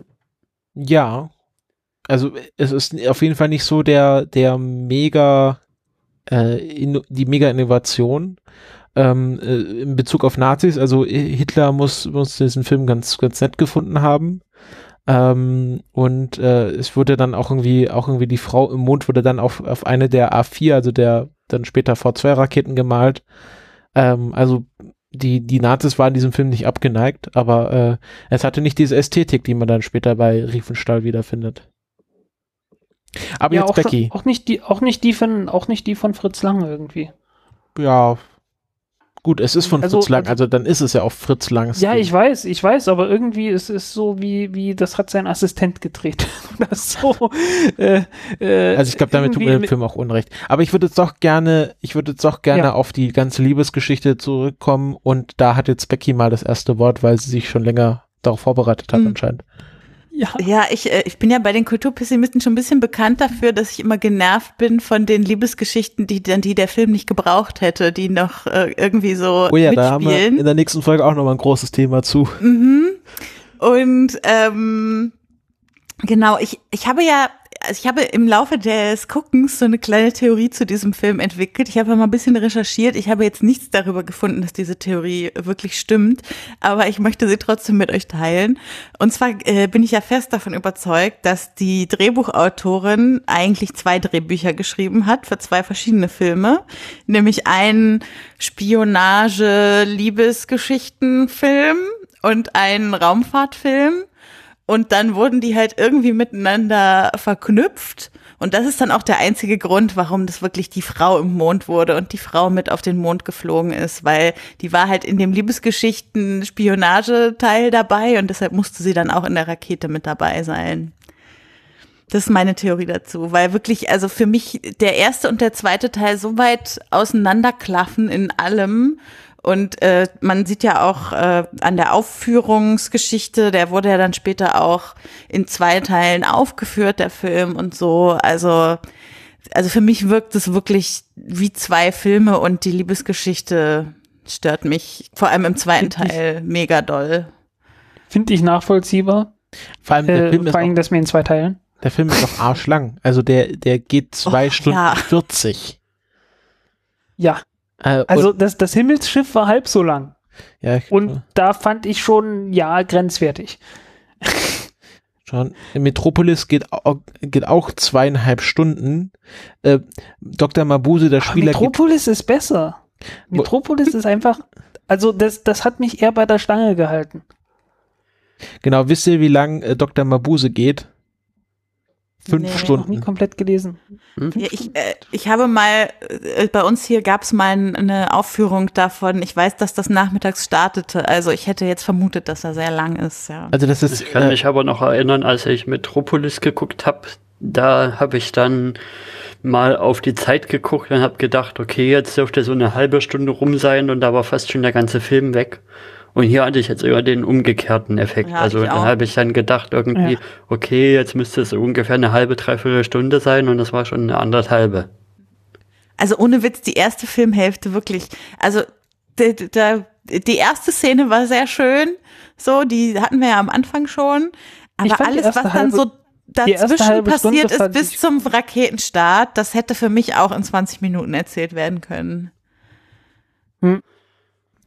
Ja, da fehlt halt der Ton, ne? Vor allem war die es überhaupt nicht Möglichkeit, mehr relevant etwas zu später. sagen. Also außer, dass Ja. der Turner dann noch einmal um sich geschossen hat, war diese ganze Vorgeschichte überhaupt nicht mehr relevant später. Ja, Ja, das genau. ist, Und deswegen sage ich ja, es, es fehlt eigentlich ein zweiter Teil. Ein zweiter Teil, um zu zeigen, was passiert mit äh, äh, hier dem Windecker, wenn er auf die Erde zurückkommt, was passiert mit den Leuten auf dem Mond und so weiter, damit das Ganze überhaupt irgendeinen Sinn hat. Nicht deswegen, weil der, der Film irgendwie zu kurz wäre oder so, sondern einfach bloß, weil die, weil die Geschichte irgendwie so in einem so krassen Cliffhanger eigentlich endet. Da sieht man vielleicht, dass auch so, keine Ahnung, so Konventionen, wie lange ein Film sein muss, gar nicht so schlecht sein können. Also heute, okay, so ein Film, so gute zwei Stunden sind okay. Um, und dann ist das schon mal was Besonderes, wenn ein Film drei Stunden geht. Also ich irgendwie aktuell, ich glaube, letzte, der letzte Film, der drei Stunden lang geht und groß im Kino war, war, glaube ich, äh, Wolf of Wall Street, also der so ein Blockbuster über drei Stunden war. Und ähm, da merkt man schon, warum das so ist. Also manchmal brauchen wahrscheinlich auch Regisseure und Drehbuchautoren diese Beschränkung von Studios, ähm, dass, äh, dass sie sich da kurz fassen müssen. Ähm, weil man dann merkt, dass dann auch manchmal so, so Dinge aus, aus der Hand geraten. Ähm, ähm, was ich jetzt hier noch, Ja, ich habe hier das noch, war, das war hier bei dem Film schon ein bisschen Ja. der Fall. Jetzt also, vielleicht- hätte man auf jeden Fall kürzer machen können. Vielleicht, ich fand das mal ganz entspannt, äh, interessant, wenn wir jetzt mal spekulieren, okay, zweiter Teil von Frau im Mond. Wer soll Regie führen? Wie besetzen wir die Rollen? Mit aktuellen Frag Schauspielern. mich doch nicht so einen Scheiß. Du brauchst ja Leute, die, äh, die gute Mimik und Gestik haben, auf jeden Fall, bei denen es nicht so viel aufs gesprochene Wort Also ich sag ankommt. mal so, äh, äh, Friede Welten, äh, gespielt von Emma Stone. Ah, ich dachte, du sagst jetzt äh, Kristen Stewart oder Nee, Mary die Elizabeth hat sich Winston. So, die hat sich so mit der, ja, eine von den dreien. Aber das Interessante Ach. ist ja erstmal Produktion und Regie. Und Also- da gibt's ja eigentlich keinen Weg an JJ vorbei, oder? Okay, All hail JJ. Kann der schwarz-weiß? Ohne, ach, die funktionieren da die wir hatten, wir hatten diesen, wir hatten The. Artist Den- gemacht. Das war doch, wie hieß der? Das war doch ein französischer Film, oder? Oder Sin City? Äh, genau, oh Gott, dieser Name, wie heißt der? Äh, Michel Hazanavicius. ist der von The Artist, Genau, The Artist. oder was? Ähm, ich fand auch irgendwie Sin- interessant, so, äh, so ein Guy Na, Sin Ritchie-Film. City ist doch Tarantino, oder nicht? Nee, Sin City ist nicht Tarantino, das wüsste ich. Aber Regie macht er doch da, klar. Sin City? Also zumindest ist er da irgendwie Ja, beteiligt. Special, Special Guest Director. ah, okay, gut, dann habe ich äh, das das ist nämlich, deshalb äh, im Kopf. Regie ist nämlich hier Frank Miller. Hm. Nee, äh, ich glaube, wenn, wenn, wenn wir Frank Miller an die Frau im Mund lassen, dann bluten am Schluss alle und, und Aber Wäre vielleicht auch nicht schlecht. Für Helmut Aber hatte ich, hätte ich ganz klar eine Person im Kopf, Oh, erzähl. weil ich schon die ganze Zeit während des Guckens da immer dran gedacht habe und das ist Leo. Leonardo DiCaprio, also der würde da drauf ziemlich gut Ja. passen mit nach hinten Ja, auch. gegelten Haaren. Und als Gegenpart, als, als Windecker? Hm. Na hier, der Loki spielt. Äh, Tom äh, Hiddleston. Hiddle, Hiddles, Tom Hiddleswift. Hiddleston. Hm. Ja, gut. Ähm, und also äh, Becky, du bist mit meiner Casting für Friede Welt nicht so zufrieden? Wen würdest du denn da? Ach, Also ich, vom, vom äh, Gesicht her, ja, aber die Frage ist, ist es wichtig, dass sie genauso aussehen? ja, vielleicht, vielleicht kann man da auch irgendwie so ein. Äh, Also ich meine, äh, zum, also ich habe jetzt gerade ähm, Ich glaube, vormachen kann man bei dem Film sowieso niemanden irgendwas, ne? Genau, also warum nicht eine schwarze Frau besetzen? Ja, habe ich auch gerade überlegt, wen man da nehmen könnte. Ähm, jemand. Na, ich bin ja im Moment gerade verliebt in äh, hier die von Hidden Figures und ähm, Moonlight. Wie heißt sie Äh, denn nochmal? Janelle- Im Schicken Kleid, genau. ja, das, Monet. die passt gut. Also sie hat, gut sie hat diese. Aura, dieses äh, sehr, Dieses Kecke. ja, das, das ist gut. Okay, also wir haben DiCaprio, wir haben Janelle Monet, wir haben äh, Tom Hiddleston. Ähm, mehr brauchen wir eigentlich gar nicht. Der Alter, Junge, der ist tot. Gustav, wir brauchen noch Gustav. da machen wir auch einen Gender Gustav lassen wir von einem Mädchen spielen. Genau, da machen wir einen Gender Swap und der wird gespielt von entweder ähm, Millie Bobby Brown oder Genau, Maisie El Williams. äh, Eleven, genau. Genau. Nee, äh, es hat nicht so ein Eleven-Vibe für mich, so mehr so, mehr so Maisie Williams. Gut, Oder wenn's so, halt, jetzt können wir, wenn wir es halt beim noch Geld. Geschlecht lassen, einer von den Jungs halt von Stranger Things. Ja, die fand ich aber nicht so stark. Also da, also es ist, also schon, muss man schon ehrlich sein, die hat die schon, also ganz schön an die Wand gespielt. Ja, das stimmt allerdings. Ähm, das sollten wir hier für jeden Film machen. Die- Das machen wir jetzt jedes Mal, dass wir den neu besetzen mit aktuellen Schauspielern und Regisseuren. Und dann Soundtrack, äh, äh, ganz klar hier Hans Zimmer. Schön episch. Jo. Ich kann es nicht mehr nicht so hören. begeistert. Oder halt von einem seiner, seiner Schüler, so, der, der den Westworld-Soundtrack gemacht hat. Der macht ja auch irgendwie den Game of Thrones Soundtrack. Ja, oder man lässt ich ja als Klavier-Soundtrack. Wen ich ja von seinen Schülern einen sehr guten Komponisten finde, ist der hier ähm, John Powell, der hier How to Train Your Dragon macht. Ja, aber das ist Also, ja, als Musikbegleitung. dass du diesen Film nennst, das verwundert mich jetzt ja auch nicht. Nee, ich dachte hier auch vielleicht der, der den, der den Mad Max äh, Soundtrack gemacht hat, die, wie hieß der DJ Di Dingenskirchen. Ähm, aber ja, stimmt, der war auch gut. Oh Gott, sorry, das bin ich, Leute. oh oh, oh oh, Jetzt ist weg. Handy, wer Du war's? musst einfach meine Spur dann muten. Nee, nee, nee, nee, nee, nee, nee, das wird hier nicht rausgeschnitten. Das zieh noch lauter. Okay, ähm, ich, wir haben, ich glaube, wir sind jetzt durch den Großteil des Filmes durch. Ja. Ähm, ich habe noch eine, mir, eine ganz woran kurz, ich mich noch erinnert habe, weil ich habe hier noch eine Notiz stehen, ja, äh, der Tod von Turner. okay. Und da wird ja, der wird ja, der wird ja geläutert fast schon. ich fand das also sehr tragisch, wo, wo dann gefragt wird, haben Sie jemand auf der Erde, äh, den wir Genau. quasi die Nachricht überbringen sollen? Und er so, nein, ich habe niemanden. Das war, war schon, war schon sehr traurig. Ja, genau das. Also das, das habe ich mir auch noch notiert. Das war schon, äh, und, und er wird ja da, durch diese ganze Szene wird er ja menschlich, ne? Also er wird ja durchaus vermenschlicht und äh, äh, äh, ja, halt fast schon geläutert, ne? Ja, also schon während des Fluges dreht sich das ja schon ein klein wenig. Also man merkt immer noch, er gehört nicht so wirklich zur Gruppe, aber er ist auch nicht mal so ganz weit außen vor. Ja, aber ja, war immer noch recht, war immer noch der Bösewicht. Und na gut, am, am Ende, das ist halt so die, die letzte, die, die einzige Szene, wo man halt irgendwie äh, fast schon Mitleid hat. Ich hatte ja ganz kurz erwartet, dass er gesagt hat, Blondie. Er ist halt vor ähm, der Einzige, der ein bisschen eine Entwicklung hat über den Film. Ja. Und das ist, findet halt in dieser Todesszene so den Höhepunkt. Ist halt wieder das Dark Knight Problem. Also irgendwie die Bösewichte sind fast interessanter als die Protagonisten. Ja, genau. Bei den Protagonisten gibt's dann bloß dieses komische zwischen halt Friede und Helios, dieses, was schon fast auf so eine Will Day Won't Day Sache rausläuft. Ja, aber es ist mehr so, äh, will they or will they? Oder when will they? Also es Ja, war schon sehr, Es war sehr, äh, war ja auch schon im ersten Teil äh, des Films halt klar. Äh, ich meine, wo, er- wo er die Einladung bekommt, wo er im Taxi sitzt und die Einladung bekommt, ne, wo er sein, sein Manuskript auspackt und so, ne? Und da, ja, ja, da das kriegt war er die ja diesen Zeit Brief klar. auch, auch kriegt diese ja Geschichte, dass er diese. Frau da einfach mitnimmt. Also das ist schon ein bisschen frivol. Hä? Also diese Frau, die so ihm die Pfeilchen andreht, die steigt jetzt dann zu ihm ins Auto und er wehrt sich ja nicht groß dagegen. Na, ich dachte, da ist er schon betäubt, weil irgendwas in den Pfeilchen war. Nee, nee, ich dachte, glaub, ich, die hat einfach ja, ich dachte, die, Und nee, dann ich dachte, er die, die Pfeilchen hat er genommen, irgendwie dran gerochen und ist dadurch irgendwie betäubt Ja. worden. Ach so, So habe ich das Und auch Wacht interpretiert. dann wieder auf. gut.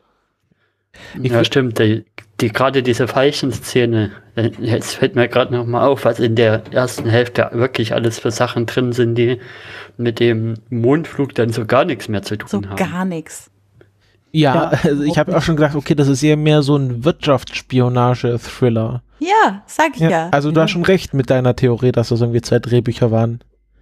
Ja, ja, also das, das habe ich ja, habe ich ja gesagt, sofort, ja, klar, das, das macht irgendwie Sinn, dass Ähm, das zwei Filme waren.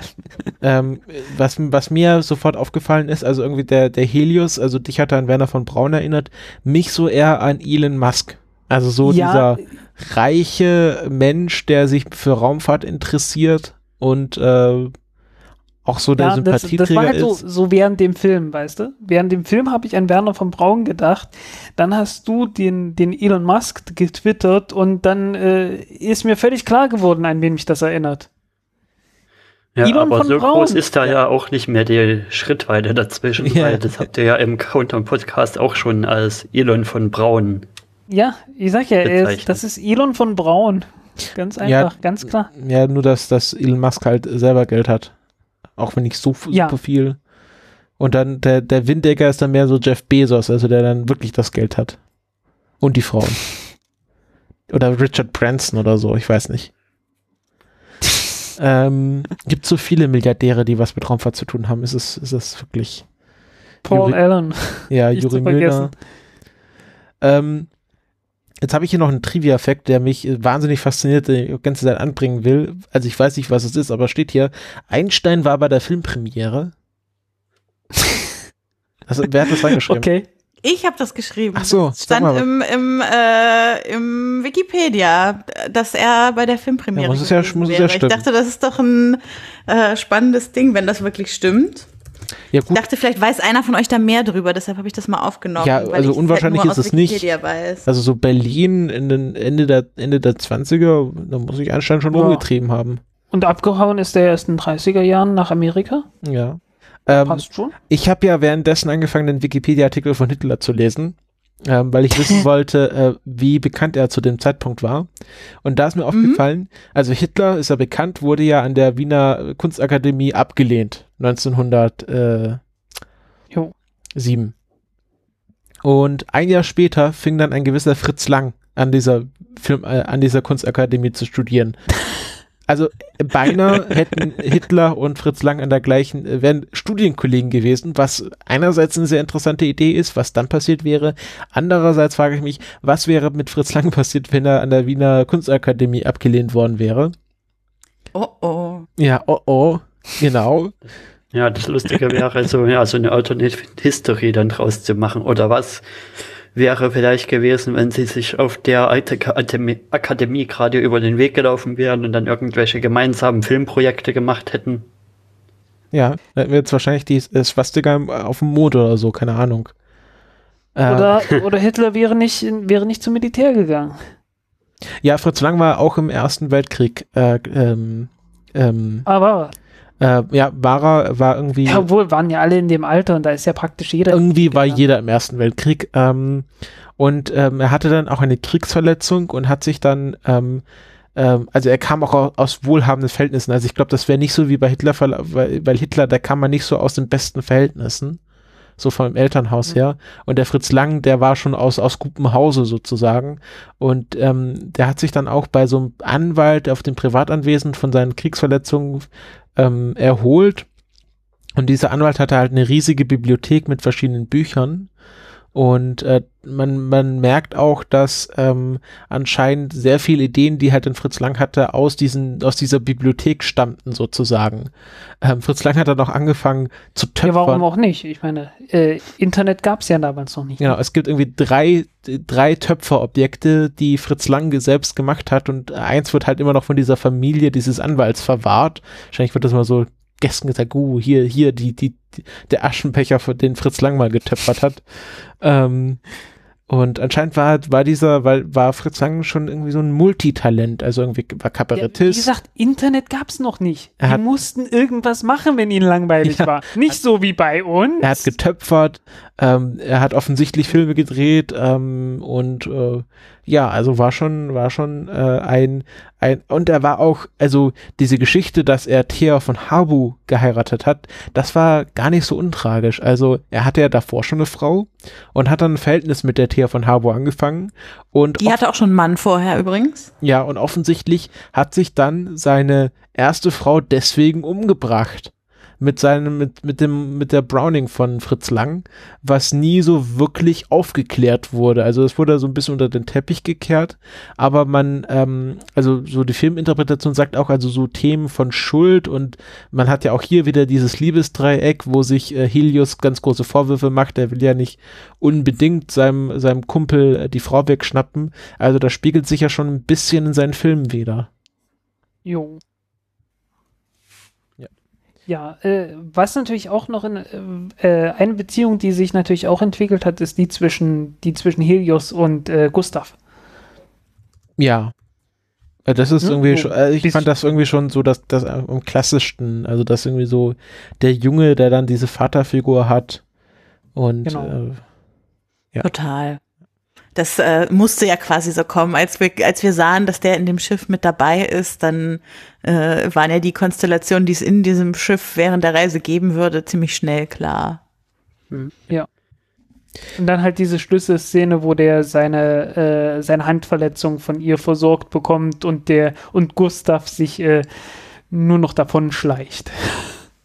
Na klar, die wussten doch da alle, was Sache ist. Schnick, der schnack. Professor wusste doch auch, was da Sache ist.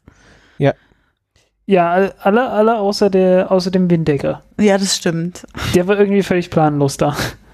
ja, der äh, äh, planlos im Weltall, ist das nicht auch so eine Parodie? Das kann sein, ja. Ja, Irgendwie. das ist, glaube ich, so eins von den Star Trek nachsynchronisiert Sachen. Genau, Star Trek planlos im Weltall. Ähm, gut, äh, ich glaube, wir haben die Liste durch. Ja, damit haben wir es, glaube ich, ziemlich gut umrissen, ne? Um mal in bester Spoiler-Alert-Manier zu sagen, damit können wir es bewenden lassen. Ja, also Und wir haben nicht zwei Stunden 40 Ja. dafür gebraucht. Nee, also äh, Fritz Lang, Ja. äh, kannst du mal was von uns lernen. Wenn du nicht tot wärst. Ja, äh, was man auf jeden Fall sagen kann, äh, die, die Frühzeit der Filmgeschichte ist doch äh, durchaus erstaunlich. Ähm, und das, also man, man merkt bei dem Film schon, äh, das ist irgendwie, da hat sich schon echt was entwickelt bis dahin. Äh, von der Erzählstruktur, von der Filmtechnik her und so weiter. Und äh, deswegen hatte ich ja aufgerufen, diese Kurzfilme da mal anzugucken, äh, weil das hat sich ja im, im 19. Jahrhundert äh, erstmal so entwickelt, da hat man ja irgendwie so Alltagsszenen erstmal äh, gefilmt, so, ne? Zug fährt in Bahnhof ein. Kind wird gefüttert.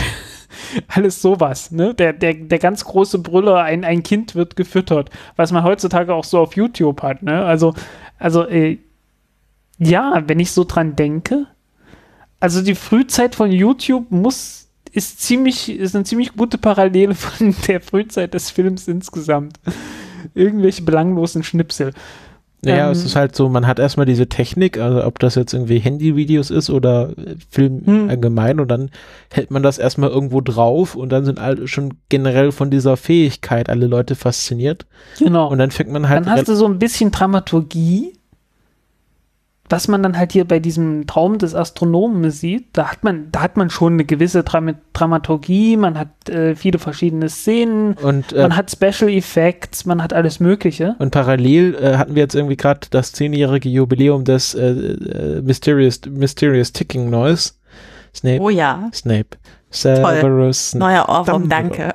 ähm, und das ist ja auch so eine der ganz frühen viralen Videos gewesen. Wo man dann sagt, okay, schon eine erste sehr rudimentäre äh, Dramaturgie und heute haben wir jetzt irgendwie Wishlist.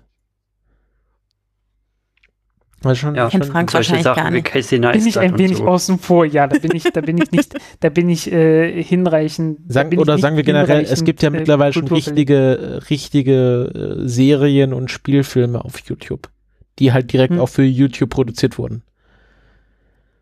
Ja, äh, die habe ich mir noch nicht angeguckt. Oder halt irgendwie. Das ganze Genre von Let's Plays, das ist ja, es wäre, es ist ja auch irgendwie ein ganz neues Genre an, an Film. Also, wenn man das in die Richtung packt. Ja, Mensch, wenn wir in Ja. 15 Jahren noch Filmklassiker machen, dann können wir einen YouTube-Film in den Filmklassikern analysieren. Ja, 15 Jahre reden wir dann über Gronk. Ja, Ja. Oh ja, oder über nein. den ersten Netflix-Film. Wie hieß der noch? Beasts of No Nation oder? Ja, genau. Ja, okay, ja. Hm. Die aktuellen Netfli- Net- Netflix-Filme äh, geben sich ja nicht so viel an Klassikerpotenzial. Also irgendwie wurde ja gerade The Death Note äh, als Film angekündigt, auch wieder mit einem äh, westlichen Schauspieler. Ähm, es ist alles nicht so toll mittlerweile. Aber das ist, glaube ich, ein Fass, was wir heute Genau. zulassen. Das ist, äh, das ist Ja. ein Thema für ein anderes Mal.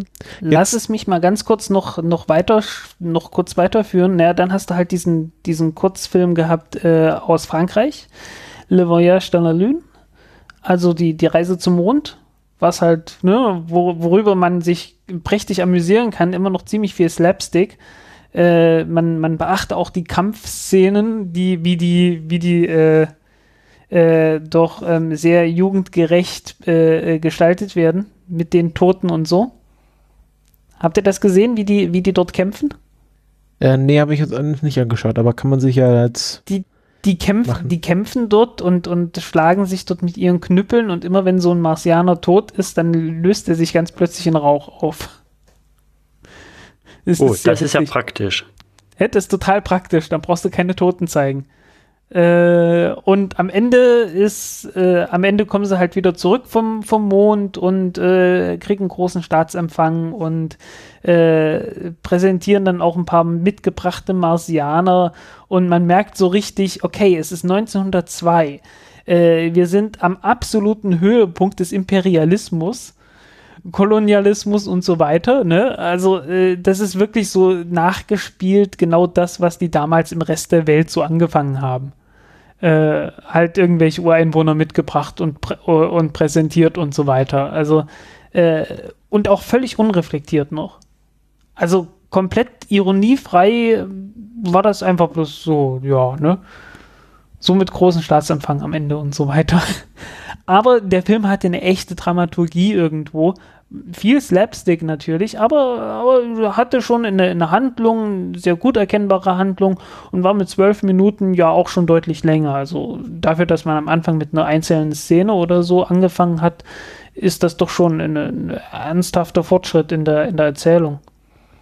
Äh, okay, dann gab es halt von Edison von 1910 äh, diesen, diesen Trip to the Trip to Mars, was im Wesentlichen bloß so ein, so ein Demo war, was man alles mit Tricktechnik machen kann. Äh, durchaus nicht schlecht. Ähm, ist so Zeugs, das man heutzutage mit Bluescreen machen würde, hat man damals natürlich mit schwarzem Hintergrund einfach gemacht. Ne? Du hast einfach irgendwie einen schwarzen Hintergrund gehabt. Äh, da stellt sich dann der, äh, der Schauspieler davor und wird dann, äh, ist das einzige Objekt, was irgendwie Licht hat, wird dann abgefilmt und kannst du dann beliebig praktisch auf jeden anderen Film, wo eine schwarze Fläche ist, einfach drauf projizieren. Ganz simpel, ganz einfach, aber funktioniert ziemlich gut. Also äh, das, das ist der Film macht irgendwie überhaupt keinen Sinn so richtig, aber äh, die Tricktechnik ist ganz gut. Und dann halt, wie gesagt, also äh, dieser Film von 1918, weil es, äh, was eine echte Dramaturgie hat, was, ein, was Spielfilmlänge hat, was auch eine echte Handlung hat, äh, ist halt wirklich bloß von der Technik, dadurch, dass man keinen Ton hat, äh, so, dass die Handlung halt dann insgesamt etwas dünn ist, aber äh, also eigentlich nicht für 80 Minuten irgendwie tragen würde, wenn es nicht so wäre, dass man halt immer erstmal Text hat, dann muss das Ganze ausgespielt werden, dann hat man wieder Text, dann muss das Ganze wieder ausgespielt werden und so weiter und so weiter. Äh, was man halt heutzutage irgendwie mit zwei Sätzen erledigen könnte, wird dann halt irgendwie minutenlang teilweise ausgespielt. Äh, reißt einen dann aber auch emotional teilweise echt mit. Also ja. Aber das hat sich halt echt entwickelt. Also äh, irgendwie so 20 Jahre von, von irgendwie dämliche Slapstick-Kurzfilme wie diesem Traum des Astronomen bis halt zu einem echten Spielfilm mit Handlung, Tragödie, Handlungsbogen und äh, äh, ja, der obligatorischen Liebesszene, also, also Liebeshandlung und allem Möglichen und politische Aussage natürlich nicht zu vergessen, was ja unvermeidlich ist im Ersten Weltkrieg. Äh, das ist eine wahnwitzige Entwicklung. Ja. Muss ich einfach sagen, wie es ist. Also, das ist äh, durchaus interessant, wie schnell sich der Film entwickelt hat. Das ist ein schönes Schlusswort, um diesen Filmteil zu beenden. Ähm, der Erik schreibt noch gerade mir was. Genau. Ähm, ganz kurz noch der Hinweis, den nächsten Film, den wir schauen werden, darf ich mir aussuchen. Und äh, ich habe mir lange überlegt, äh, also ich bin in mich gegangen in Klausur, drei Tage.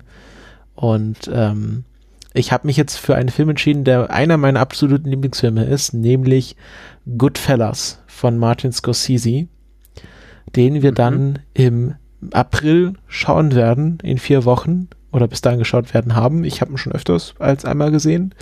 Und ähm, bis dahin äh, hoffen wir, dass ihr uns mit ein paar Kommentaren zu Der Frau im Mond beehrt. Also wenn ihr Meinungen zu diesem Film habt, es gab ja schon äh, zu anderen äh, Ausgaben dieses Podcasts sehr interessante Kommentare, dann äh, schreibt uns die in, in den Blog oder auf Twitter und Facebook. Wir lesen das auf jeden Fall, freuen uns über alles und äh, ja, hoffen, dass ihr Spaß habt beim Zuhören.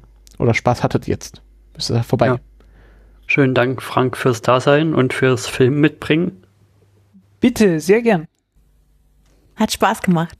Ja. Und Goodfellas kenne ich natürlich von den History Buffs. genau. Aber wirklich bloß von dort. Und damit sagen wir gute Nacht und äh, träumt schön von der Frau im Mond. Ja. Tschüss. Tschüss, bis zum nächsten Mal. Tschüss.